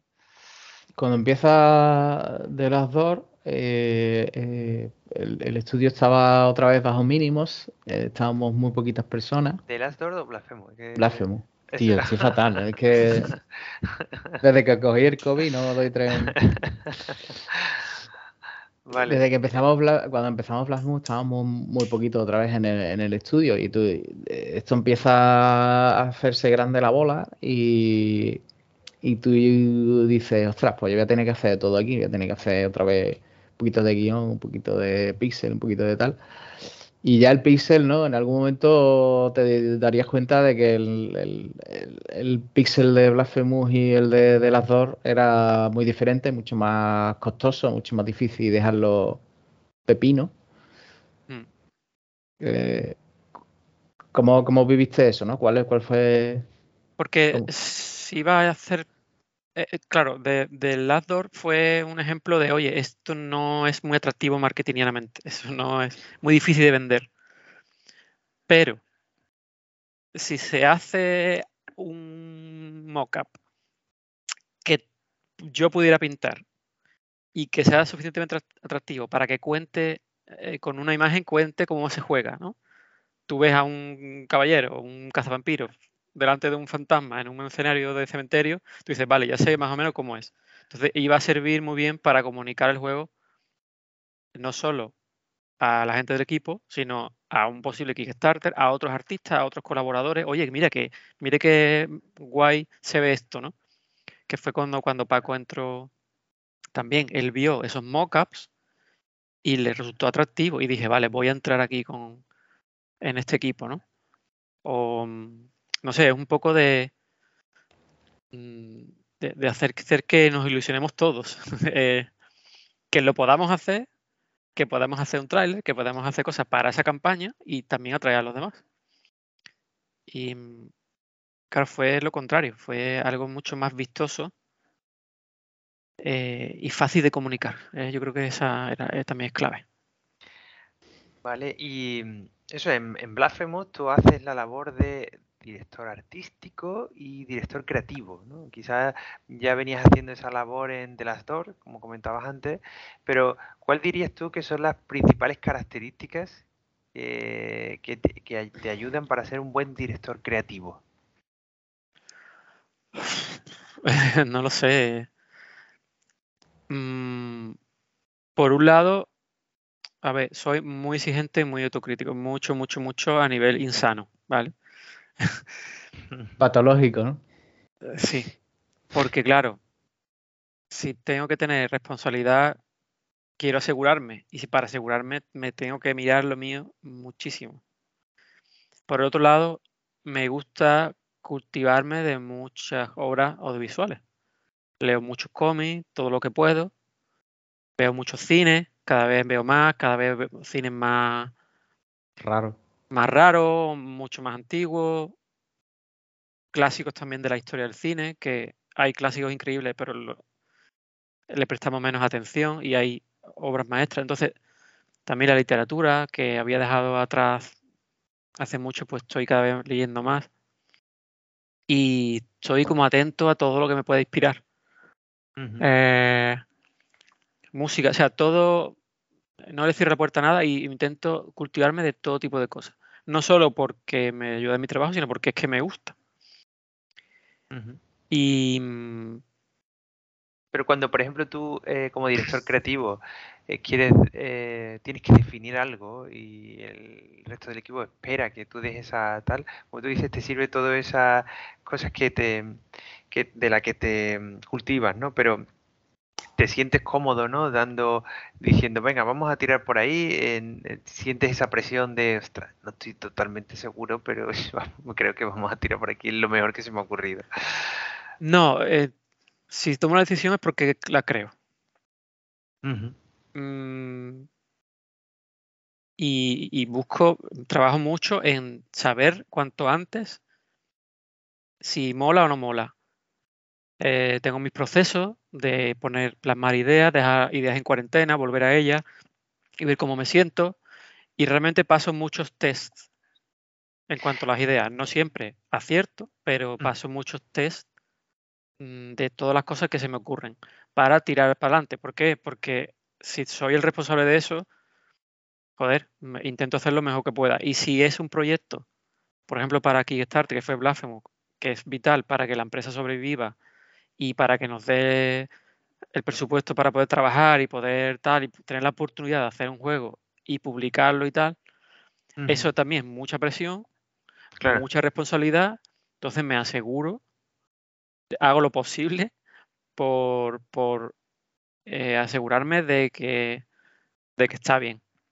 También no estoy solo, también tengo a todos mis compañeros que, que también me dicen, oye, esta idea es regular. Sí, esa la, la tienen todos en el equipo pero me refiero, yo digo, ¿no tienes algún truco el típico de, yo le pregunto a todo el mundo, pero finalmente le pregunto a, no sé quién, a mi abuela, que, que, o mi madre, que era pintora, y ella siempre me da una gran idea de tal, o si me dice si eso va a valer o no, porque al final muchas veces puedes tener la sensación de que algo me puede gustar a mí, pero lo importante muchas veces no es si me gusta a mí, ¿no? Si, si esto va a gustar al gran público.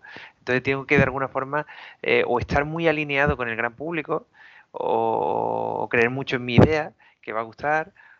La, técnica es eh, no enamorarte, eso me lo dijo Alejo, Alejo Acevedo, que fue compañero nuestro. Me dijo, no te enamores de tus ideas nunca. y es una, es una cosa que llevo a rajatabla. No me enamoro de mis ideas nunca. Pero eh, también tienes que dejar, eh, porque si no estás enamorado de una idea, no crees en ella. O sea, tienes que primero tener una idea, ver si hay, si tienes un crash con esa idea, pero no enamorarte. O sea, ese crash te vale para eh, dejar esa idea en, cuarentena y acudir a ella después. O sea, no fiarte nunca de, tus enamoramientos, de tu criterio al principio. Dejarlo en cuarentena. Eh, trabajar sobre eso, dejarlo más en cuarentena. Y, así en un proceso que más cerca, Madure pero tú llegas al estudio y dices, señores, que yo necesito cuatro días de maceración. No, porque estoy a, muchas cosas. Entonces hay cosas que, realmente mi instinto me dice que funcionan inmediatamente, otros que necesita tal. Pero más o menos siempre dejo un tiempo. Y claro, mi trabajo es estar anticipado al, al resto ¿no? del equipo. Tengo que inventarme muchas cosas. Eh, diseño visual de enemigos, o de un boss o de la historia antes que el equipo llegue al momento de tener que hacerlo. Entonces me da tiempo a, comprobar si todas esas ideas funcionan y tal. Y, al final casi siempre tiro de mi instinto de, oye, sí, e, esto, esto mola. Hay casos en los que no ha funcionado, pero en general hago esa técnica. Te fías de tu instinto, ¿no?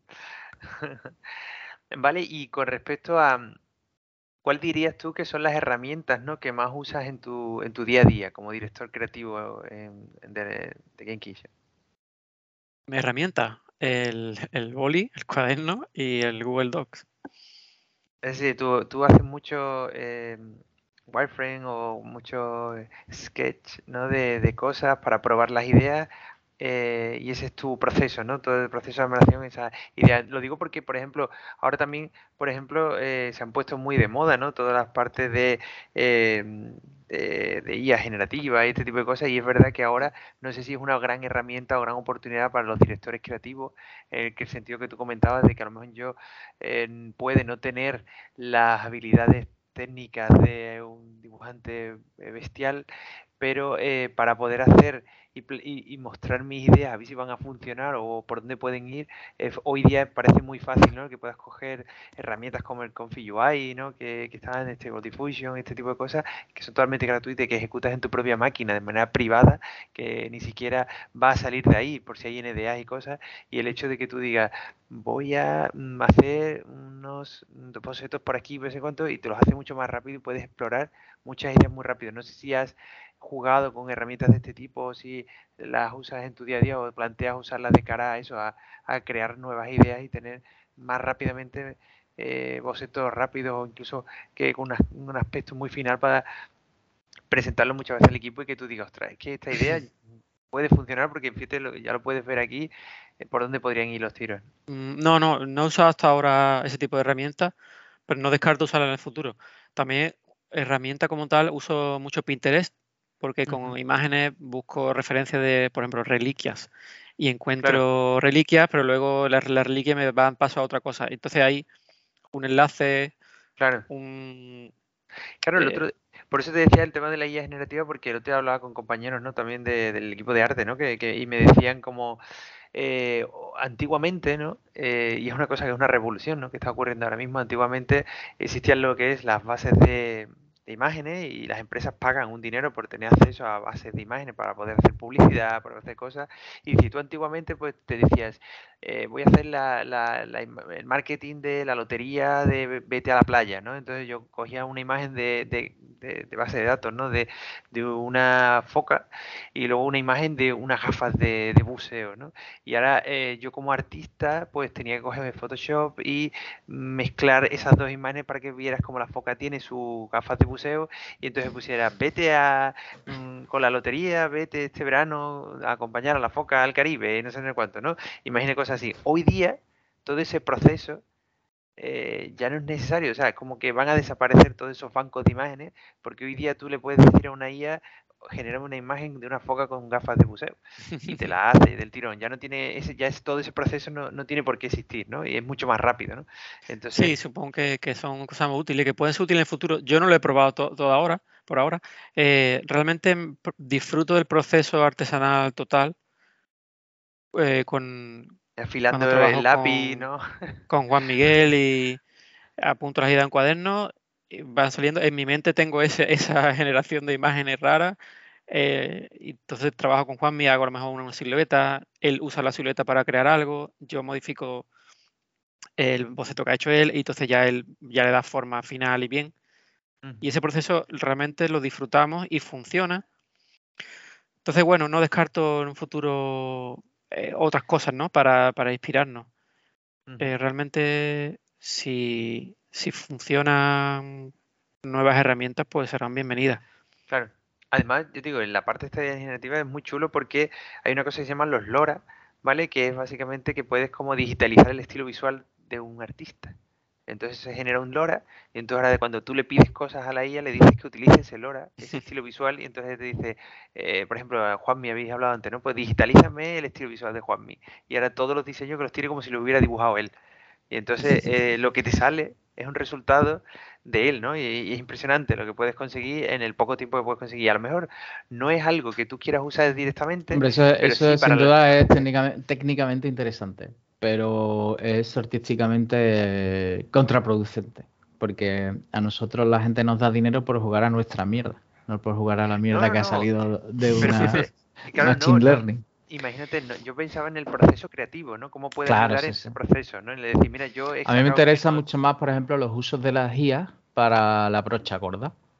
Eh, por ejemplo, el, trabajo de animación pixelar, que es absolutamente cansino y al, propio animador hay como mucha parte de su trabajo que es muy repetitivo y muy se avanza lento y tal, pues si yo pudiera proveerle de, pinceles y de herramientas que hagan que, que tarde la mitad eh, en ese proceso porque estén aumentadas por Machine Learning, pues sería muy interesante. Pero tanto la Eh, lo que es el uso de creatividad generativa, pues, hombre, al final la acabaremos usando porque ya está tan integrado dentro de Photoshop, todo el Photoshop y, es más fácil hacer un, un Machine Learning field que un Content Aware field hoy en día, ¿no? Ya, ya, ya. Vale, bueno, y ahora en, estamos en Blasphemous. Blasphemous eh, se convierte en un éxito desde el lanzamiento del propio Kickstarter, ¿no? Porque se recauda una cantidad muy superior a lo que realmente eh, se pedía o se esperaba incluso, ¿no? Entonces en ese momento ya mm, como que mm, tenéis la confianza de que ha gustado ese, ese diseño y que podéis trabajar en esa idea y tenéis dinero, ¿no? Y entonces eh, se plantea eh, ese juego, sale el juego, tiene buenas críticas, empezáis a lanzar DLCs, ¿no? Del juego porque queréis aportar cosas, ¿no? Que, que, que en el Kickstarter se, se decían que iban a estar, ¿no?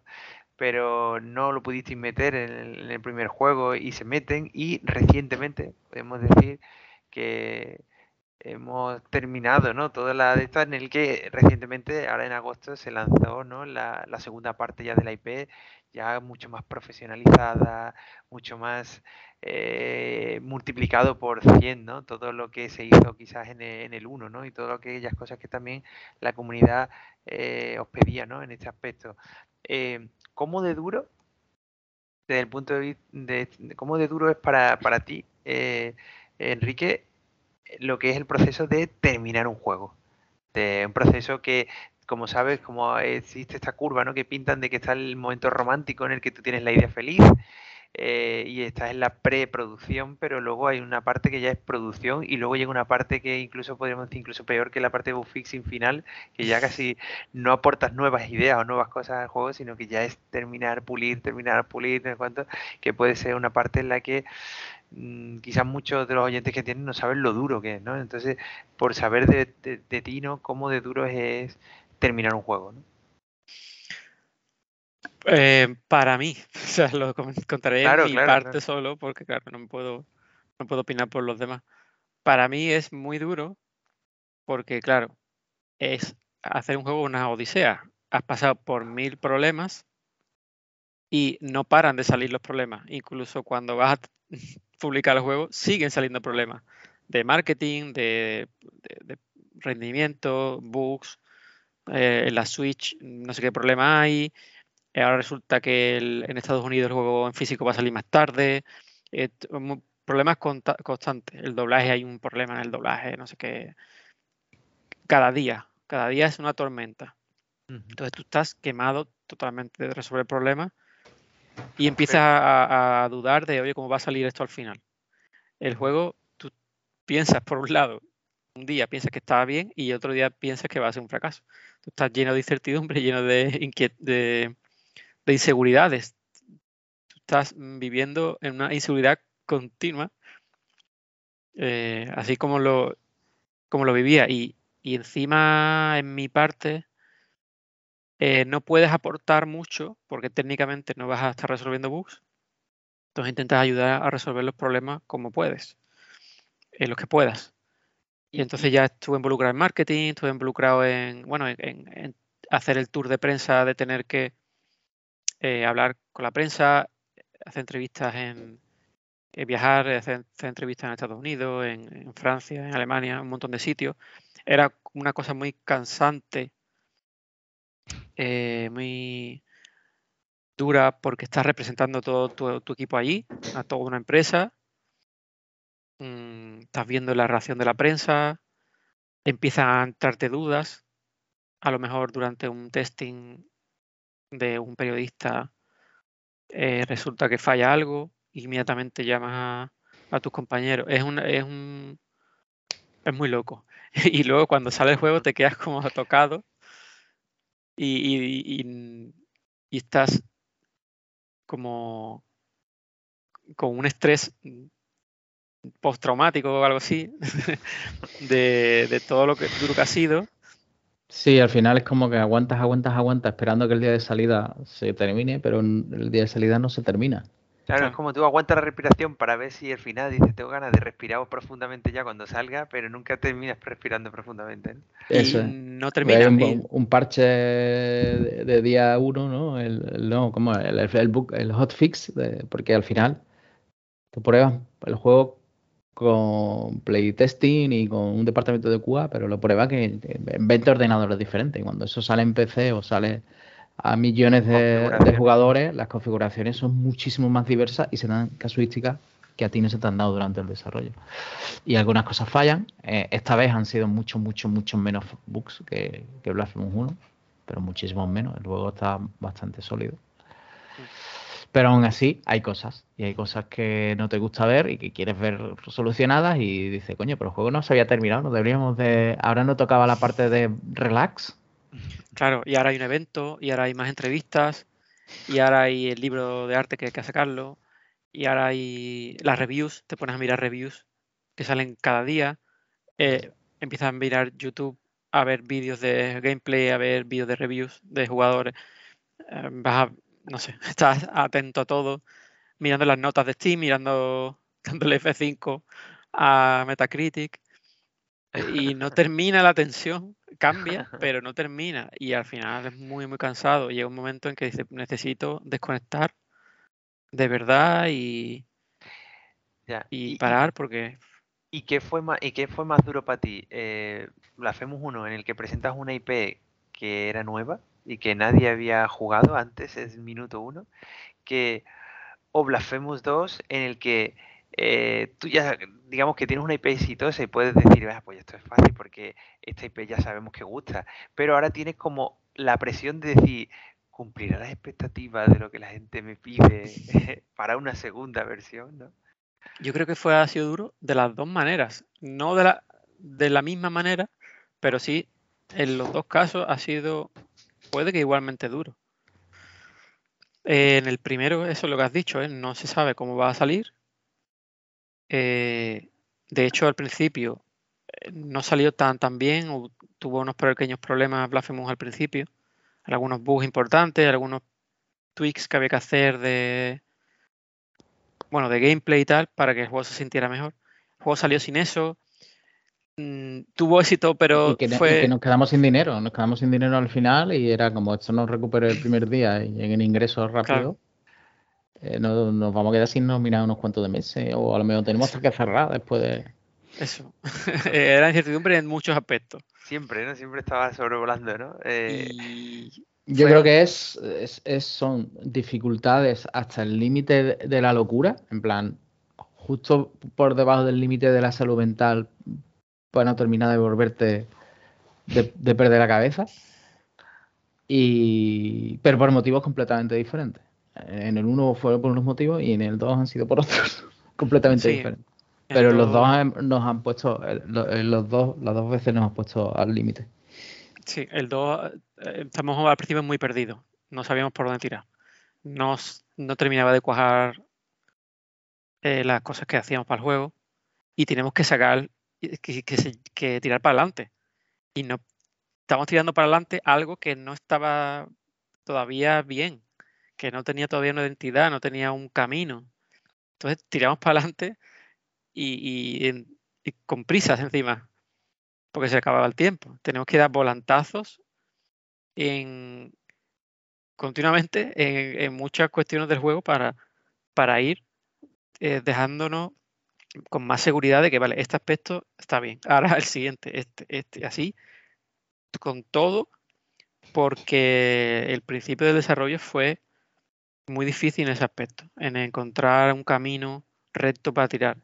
Y, y eso Fíjate ha que- sido que mucha gente puede pensar que, que- que no, ¿no? Que lo difícil es crear la IP, pero una vez que tienes el- la ambientación y tal, ya tienes como mucho trabajo hecho y que el segundo iba a ser más, puede ser más fácil, ¿no? Puede, puede parecer, ¿no? Desde fuera. tienes cosas, ¿eh? tienes cosas por donde partir, pero igualmente, en la segunda parte tú tienes que hacer algo que, que sea refrescante, ¿no? Que sea nuevo, que sea un aire fresco para el público. Tienes que saber muy bien lo que las posibles carencias del 1, eh, que, puedes mejorar en el 2, que puedes innovar, eh, que sigue teniendo impacto, eso es muy difícil y ya no lo tienes. partes de una cosa que ya no tiene ese, impacto, esa sorpresa en el público. Tienes que sorprender con otras cosas. Intentar ser más ambicioso y sabio, ¿no? Para, para ver dónde eh, meter más, más leña en, la hoguera y es el, complicado igualmente. El 1 quizás recibió quejas corregidme si me equivoco, ¿no? En, la parte de quizás jugabilidad, que faltaban algunas habilidades típicas de Metroidvania como el doble salto, o que eh, había menos armas, solo tenías un arma, ¿no? Y eso es algo que se ha corregido, ¿no? En, el 2 y, se ha evolucionado a, muchísimo más, ¿no? Por eso digo que el 2 ha sido lo que la comunidad pedía y mucho más y tal, pero eh, en el apartado artístico del 1 todo el mundo lo valoraba como un apartado muy fresco, muy nuevo, muy diferenciador de cualquier otra cosa, fácil de reconocer. Eh, también ha sido difícil esa evolución a del 2, en el que ya eh, aquello tenía unas notas bastante altas, no había tanta crítica de el pixelar o el arte de, de tal. ¿Cómo dirías tú que ha evolucionado desde el punto de vista creativo y artístico Blasphemous 1 eh, en Blasphemous 2. Yo creo que no tanto. Tiene más calidad, las animaciones son mejores, son más fluidas. Eh, mm, el penitente es un poco más grande, se ve más, más, sobre todo el trabajo del penitente que ha hecho Raúl, eh, nuestro lead animator, es alucinante en Blasphemous 2. Ya era muy bueno el 1, pues aquí ha sido todavía mejor y creo que es uno de los de las cosas más importantes del punto de vista artístico de la segunda parte. Eh, pero realmente no queríamos cambiar mucho del 1 al 2. Eh, si el 1 funcionó y tenía una identidad, en el 2 no quisimos cambiarlo mucho, aunque, aunque el trabajo en este caso de Nerkin ha sido todavía mejorar más los sprites, son más ricos, son mejores. Eh, todo lo que aprendimos del 1 lo hemos aplicado en el 2 en cuanto a correcciones de perspectiva, cosas así en general, pero no hemos querido cambiar mucho, mucho el, el aspecto artístico y visual. Y lo que hemos hecho ha sido profundizar más en, la cultura, eh, en, la, en el folclore, para sacar todavía más cosas, eh, más personajes, más ideas de escenario, más ideas de todo tipo de cosas, pero ha sido como profundidad más, profundizar más todavía en el tema. Eh, pero no cambiar, cambiar tanto porque la identidad visual del uno fue muy fuerte y fue es, clave para, el, para el juego. Entonces, eh, no queríamos perder esa identidad. Y, y también es difícil mantenerla, ¿eh? no es fácil mantener la identidad aunque hayas hecho algo ya antes también requiere, requiere su trabajo. Vale, y a ver, nos vamos acercando al final de, la entrevista. Eh, hay una pregunta que quería hacerte que igual te va a chocar, ¿no? Porque es algo que uno muchas veces no se da cuenta, ¿no? Pero eh, hemos estado repasando un poco tu, historia, ¿no? En el, mundo de los videojuegos. Y, y hemos visto como eso, como eh, una historia de superación, de, cómo hemos visto cómo eh, habéis pasado buenos momentos o no tan buenos, siempre habéis eh, la pasión ¿no? tuya por el desarrollo del juego ha hecho que continúes ahí, ¿no? que, que, que sigas intentándolo, que digas vamos a probar una cosa más, ¿no? Pero la idea de que has terminado creando una IP totalmente nueva con, tu, con el estudio, que ese eh, IP haya funcionado. The Last of no funcionó tanto, pero Blasphemous sí es una IP exitosa, podríamos decir, a nivel de crítica y a nivel económico. Eh, digamos que puede ser eh, el sueño cumplido de muchas de las personas que nos oyen, ¿no? El decir, ostras, me encantaría poder replicar algo así, es decir, poder decir voy a crear mi propia IP y esa IP es exitosa y voy a ser feliz porque ha hecho algo que ha contribuido y, es algo diferenciador y incluso podríamos decir que dentro del panorama nacional y ya no nacional, internacional, Blasphemous es un título conocido, es un título que mucha gente sabe de él, que mucha gente, entonces, eh, ¿qué le puedes decir a todos aquellos que sueñan con, llegar a conseguir algo así que no es nada fácil, ¿no? Es decir, ¿qué hay allí, ¿no? Cuando termina todo este túnel de sufrimiento, ¿no? Que has comentado antes, todo este túnel de journey, de aprendizaje, y consigues llegar a ese punto en el que has conseguido todo eso, qué es lo que hay allí, ¿Qué, qué, qué, cómo se siente alguien que ya ha llegado a ese punto. ¿Es, eh, ¿Llegas como al final eh, o simplemente ves que la colina todavía es más alta y todavía quieres llegar mucho más alto? ¿no? Es difícil de explicar en mi caso. Em, yo en mi día a día no, como que no me doy cuenta, ¿no? No pienso en esto, estoy como, como a merced de lo que va a pasar más adelante. Estoy así siempre, ¿no? Anticipando todo. Entonces no, no tengo tiempo para mí mismo de decir, oye, lo que hemos conseguido, wow. tengo pocas veces tiempo para eso. Y de vez en cuando surge. Hay veces, días... Típico viernes eh, tonto que hoy me voy a abrir una... y veo un vídeo de YouTube de alguien habla de algo, de un aspecto en el que tú estás orgulloso, en el que Juan me hizo un trabajo genial y con tu ayuda lo pusimos y ¿cómo, ¿cómo, te sentiste específicamente el día en el que viste que en Elden Ring había una espada blasfema? estuvo guay, estuvo muy guay. Y creo que me llamaste tú, oye, que, que hay una espada con pincho que se llama Blasphemous Blade. y estaba haciendo viral en Twitter y eso es como, wow. Y la gente la reconocía, ¿no? Eh, la espada de Blasphemous al final estuvimos discutiendo, oye, pero esto es casualidad, no es casualidad, y, empezamos a hablar de eso, pero da igual, no importaba porque la comunidad ya había dicho, no, no, esto sí es.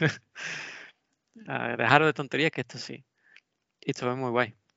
Entonces hay momentos especiales que te, separas un poco de lo que es el desarrollo, ¿no? De lo que son tus responsabilidades, de lo que son los problemas del día a día y cosas así y de repente tienes ese momento que te llena de repente, a lo mejor eh, te emociona eh, y te entra ganas de, yo llorar o así, te, te das un nudo en la garganta cuando ves algo.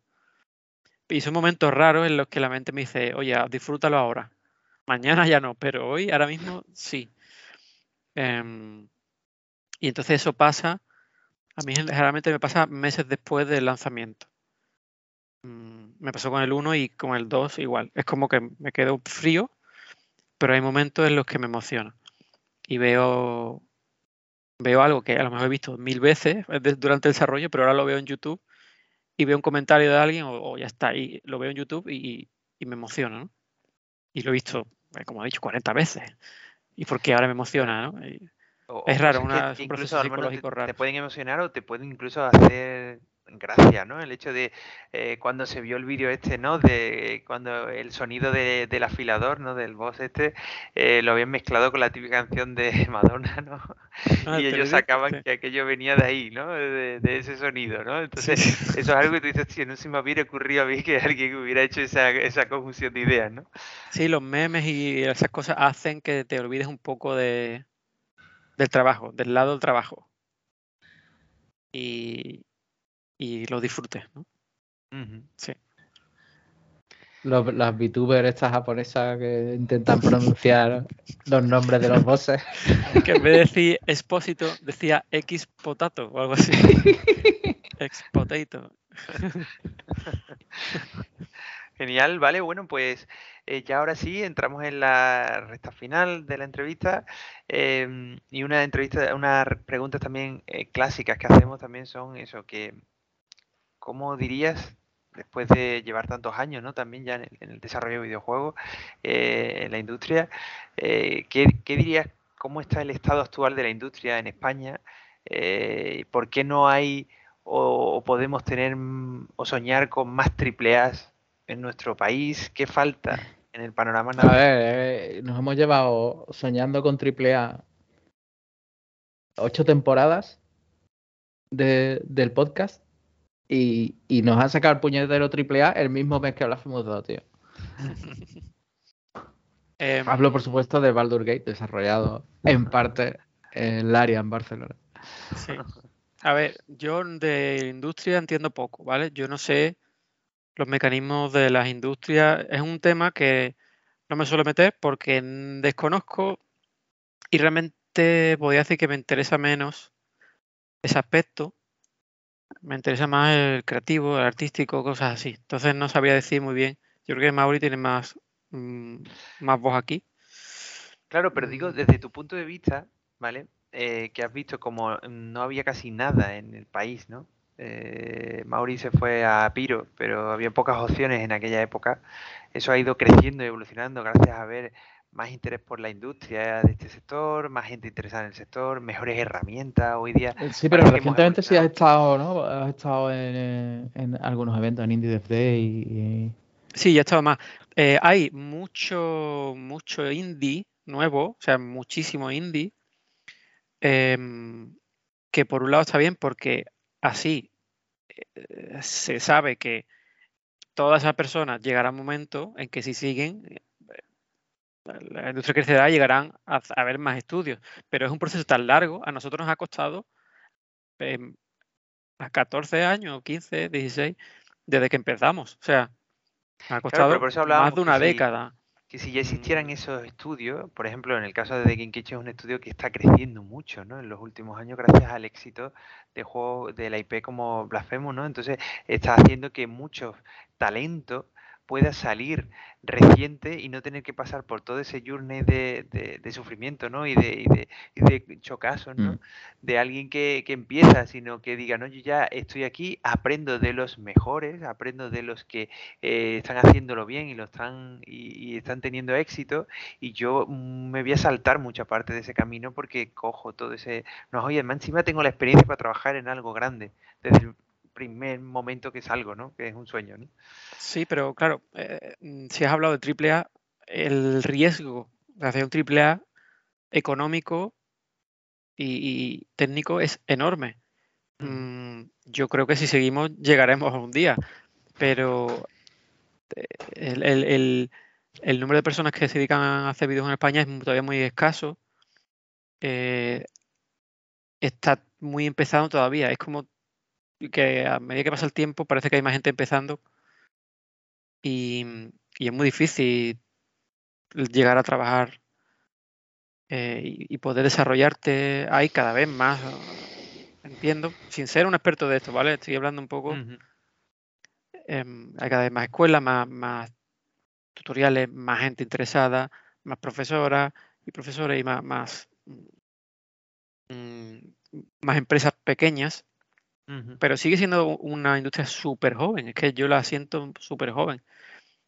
Eh, hay equipos que hemos llegado hasta aquí a base de, trabajo y esfuerzo sin ayuda, pero claro, para que mucha más gente llegue aquí requiere, mm, no sé, mucha inversión, eh, mucho ahora que, ahora que tenemos tenemos la suerte de que Mauri es el nuevo presidente ¿no? de DEF. Yo creo que va a ayudar a que eh, tengamos también una perspectiva distinta y a ver qué podemos conseguir de aquí. También hablaremos ahí, no sé, Mauri, en algún momento que quieras contar eh, qué cosas se pueden conseguir a través de, la asociación DEF y cosas así, ¿no? En este ámbito.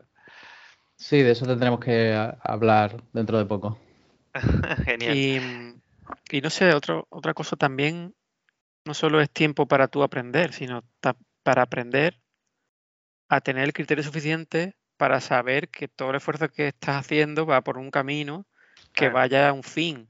Hay muchos equipos haciendo proyectos que no se dan cuenta todavía de las carencias eh, que tiene su propio juego. Entonces hace falta tiempo para que esa persona aprenda a ver, a ver qué, Claro, pero tú piensas esto es como la evolución humana, ¿no? Em, eh, se empezó a evolucionar mucho cuando se empezaron a escribir libros, ¿no? Y la gente podía aprender de lo que otros habían dedicado toda una vida para descubrir, ¿no?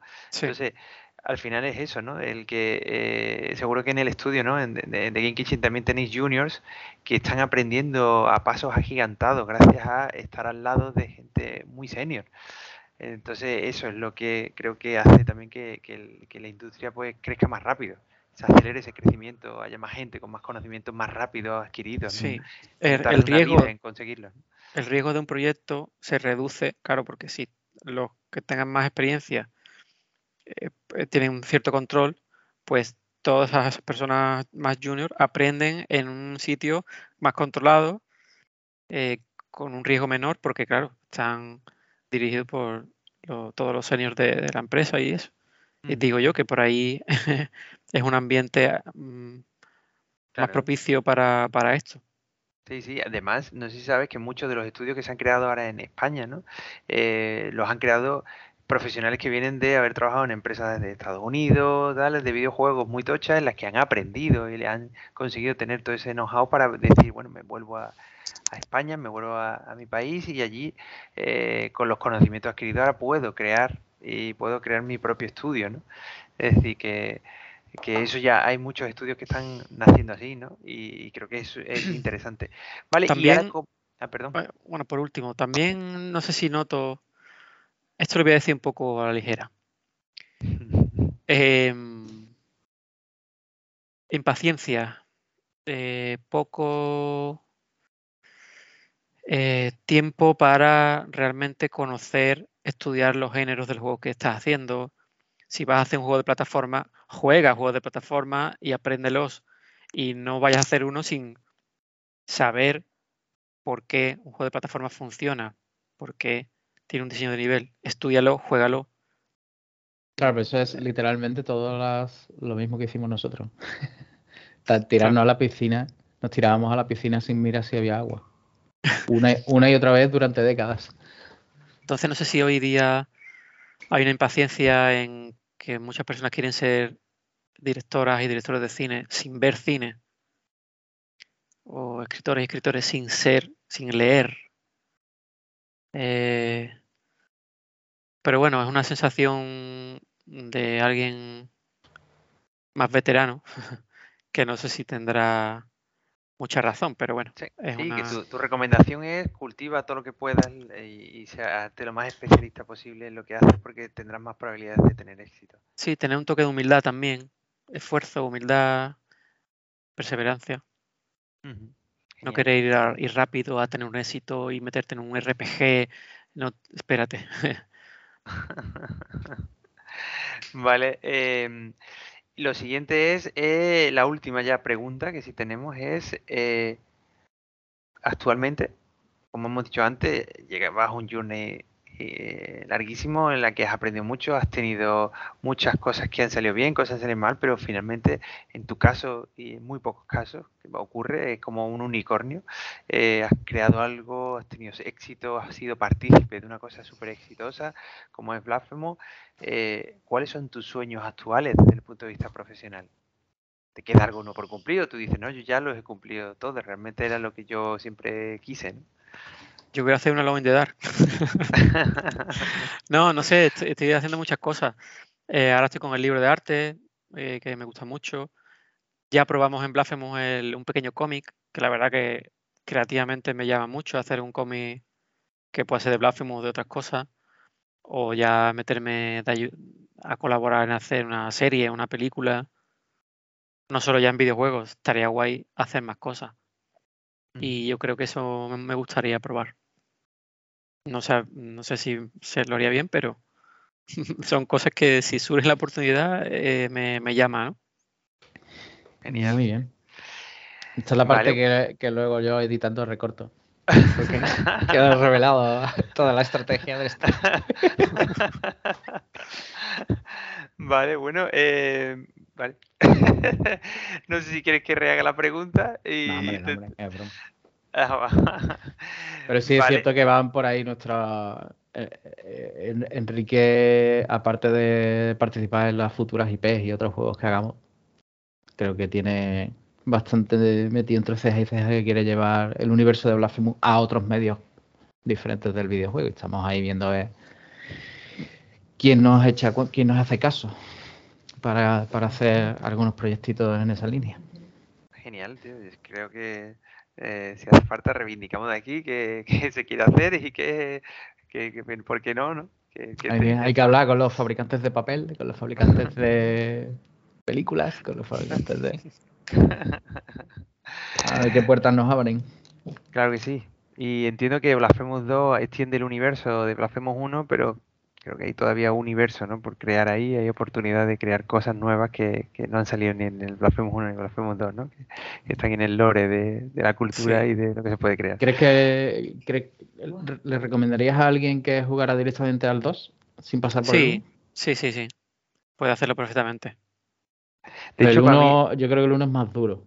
Mm, Para, que no venga con el culo duro de los juegos de From Software, el 2 como que tiene una curva de aprendizaje más asequible. Sí, el diseño, el, el diseño de niveles también es mucho mejor. Es más Eh, justo, ¿no? Es más cómodo. Tiene más variedad como para tú crear una estrategia más acorde con tu estilo. Sí, Sí. está más, está mejor creado en todos los sentidos. Me recuerda un poco, no sé si habéis jugado al último eh, Pikmin 4, el juego este de, Nintendo, muy famoso, pero todo el mundo habla súper bien de esta nueva IP porque es verdad que todos los Pikmin son iguales, pero hasta el 4 es que el diseño eh, le han dado una huerta a todo y todo está muy bien encajado, todas las ideas encajan muy bien, todo han recuperado lo mejor de todo, pero además hay muchas ideas que no tenían mucha explicación en anteriores, ahora se explican con por qué ocurren y tal, y creo que está todo muy bien encajado y creo que Blasphemous 2 es un poco igual, ¿no? Si tú, tú juegas a Blasphemous 2 y se siente muchísimo mejor que, que el 1 en todos los sentidos, jugabilidad, en, dise- en diseño, en, en, en- las historias, en cómo incluso las posibilidades de, configuración que tiene, como dices, el jugador, de si le gusta más un tipo de juego u otro, eh, en el otro que si tienes el retablo, que si tienes un montón de cosas nuevas que te ayudan a adaptarte mejor a, cómo quieres hacer los combates, como tal, a, bu- a buscar un poco de estrategia, de algo que en el 1 no estaba. Eh, por ejemplo, el mega fan ¿no? de, de Metroidvania también que quiere el doble salto, es algo que, que está en el 2 pero en el 1 no, ¿no? Eh, Claro, es que en el 1 como- no era. El 1 realmente no, es, no era Metroidvania. La comunidad al final, al final lo, lo metió en el- dentro de ese género, pero no era originalmente un Metroidvania como tal, era una especie de mezcla de géneros. ujú. Pero claro, no, no quisimos meternos por hacer un Metroidvania puro con todas las reglas en el 1 porque ese no eh, era demasiado ambi- ambicioso diseñar algo realmente que es muy complejo. Pero en el, en el 2 sí no, lo pusimos como, como, Como meta. eh, objetivo, sí. Y ahí fuimos. Sí, sí, yo, yo creo que si hay alguien que no lo ha jugado todavía, es brutal. Y si os interesa los aspectos de, específicos de level design, eh, acabamos de publicar el episodio 6 de, del diario de desarrollo, donde Sí, se sí, sí. habla y se ve un montonazo de metraje del juego eh, en, epa- en épocas tempranas de, con cajitas grises y tal, y se explica todo el proceso ese que es muy, muy ilustrativo de ver. Sí, sí. Muy chulo, muy chulo. Vale, bueno, pues en principio hasta aquí la entrevista, Enrique. Eh, espero que hayas estado a gusto, cómodo, ¿cómo te has sentido? Sí, sí, sí. Supongo que con Mauri equipo es más fácil, ¿no? Te, te sientas eh, entre amigos, ¿no? Sí, porque hay muchas cosas que no recuerdo bien y él la, la saca. Entonces entre los dos sacamos la historia. Pero yo la recuerdo, yo, yo me estoy igual de viejo que tú. Yo lo que pasa es que tengo el Google Foto, me hice una cuenta de Google Foto hace mucho, mucho tiempo y tengo todas las fotos clasificadas ahí cronológicamente. Entonces Ah, bien. tiro para atrás en, en el scroll ahí y puedo reconstruir los hechos. si tuviera que confiar en mi Un memoria. poco de CSI, ¿no? ok, bueno, pues en principio, como digo, hasta aquí la entrevista. La verdad que ha sido genial poder tenerte. Es uno de los juegos nacionales. Yo creo que, que todo el mundo conoce y que todo el mundo ah, este año, ¿no? Pues una de las referencias de los juegos nacionales que han salido. Así que, eh, pues ya digo, muy contento con tenerte también aquí en el, en el programa en RAN y que, y puedas contar un poco parte de eso, de la historia creativa, de cómo se ha creado la IP o cómo, en cuáles eran tus fuentes de inspiración y cuáles son las recomendaciones que tú darías para, para todo ese camino ¿no? de cómo se consigue o cómo se ha podido conseguir algo así, aunque como siempre digo, hay muchos factores, no solo los que uno puede controlar, hay otros que no puede controlar y en este caso, pues bueno, también eso también te tiene que acompañar, ¿no? Eso es como, como todo, ¿no? Pero bueno, para dejarlo aquí, entonces recordar a los oyentes que nos podéis escribir por cualquier sugerencia, invitado, que queráis a hola.tecnología.com. Podéis encontrarnos en la web https tecnología.com, en Facebook como La Tecnologería y en Twitter como arroba. Y lo más importante, como siempre, nos podéis oír en iBook, iTunes, YouTube, Spotify y Amazon Music. Así que eh, no tienes excusa para, para, para, buscar el más cómodo para ti, ¿vale? Pues en principio hasta aquí el programa de hoy y esperamos por volver pronto con un nuevo programa próximamente. Y nada más, un saludo a todos. Luego, verte.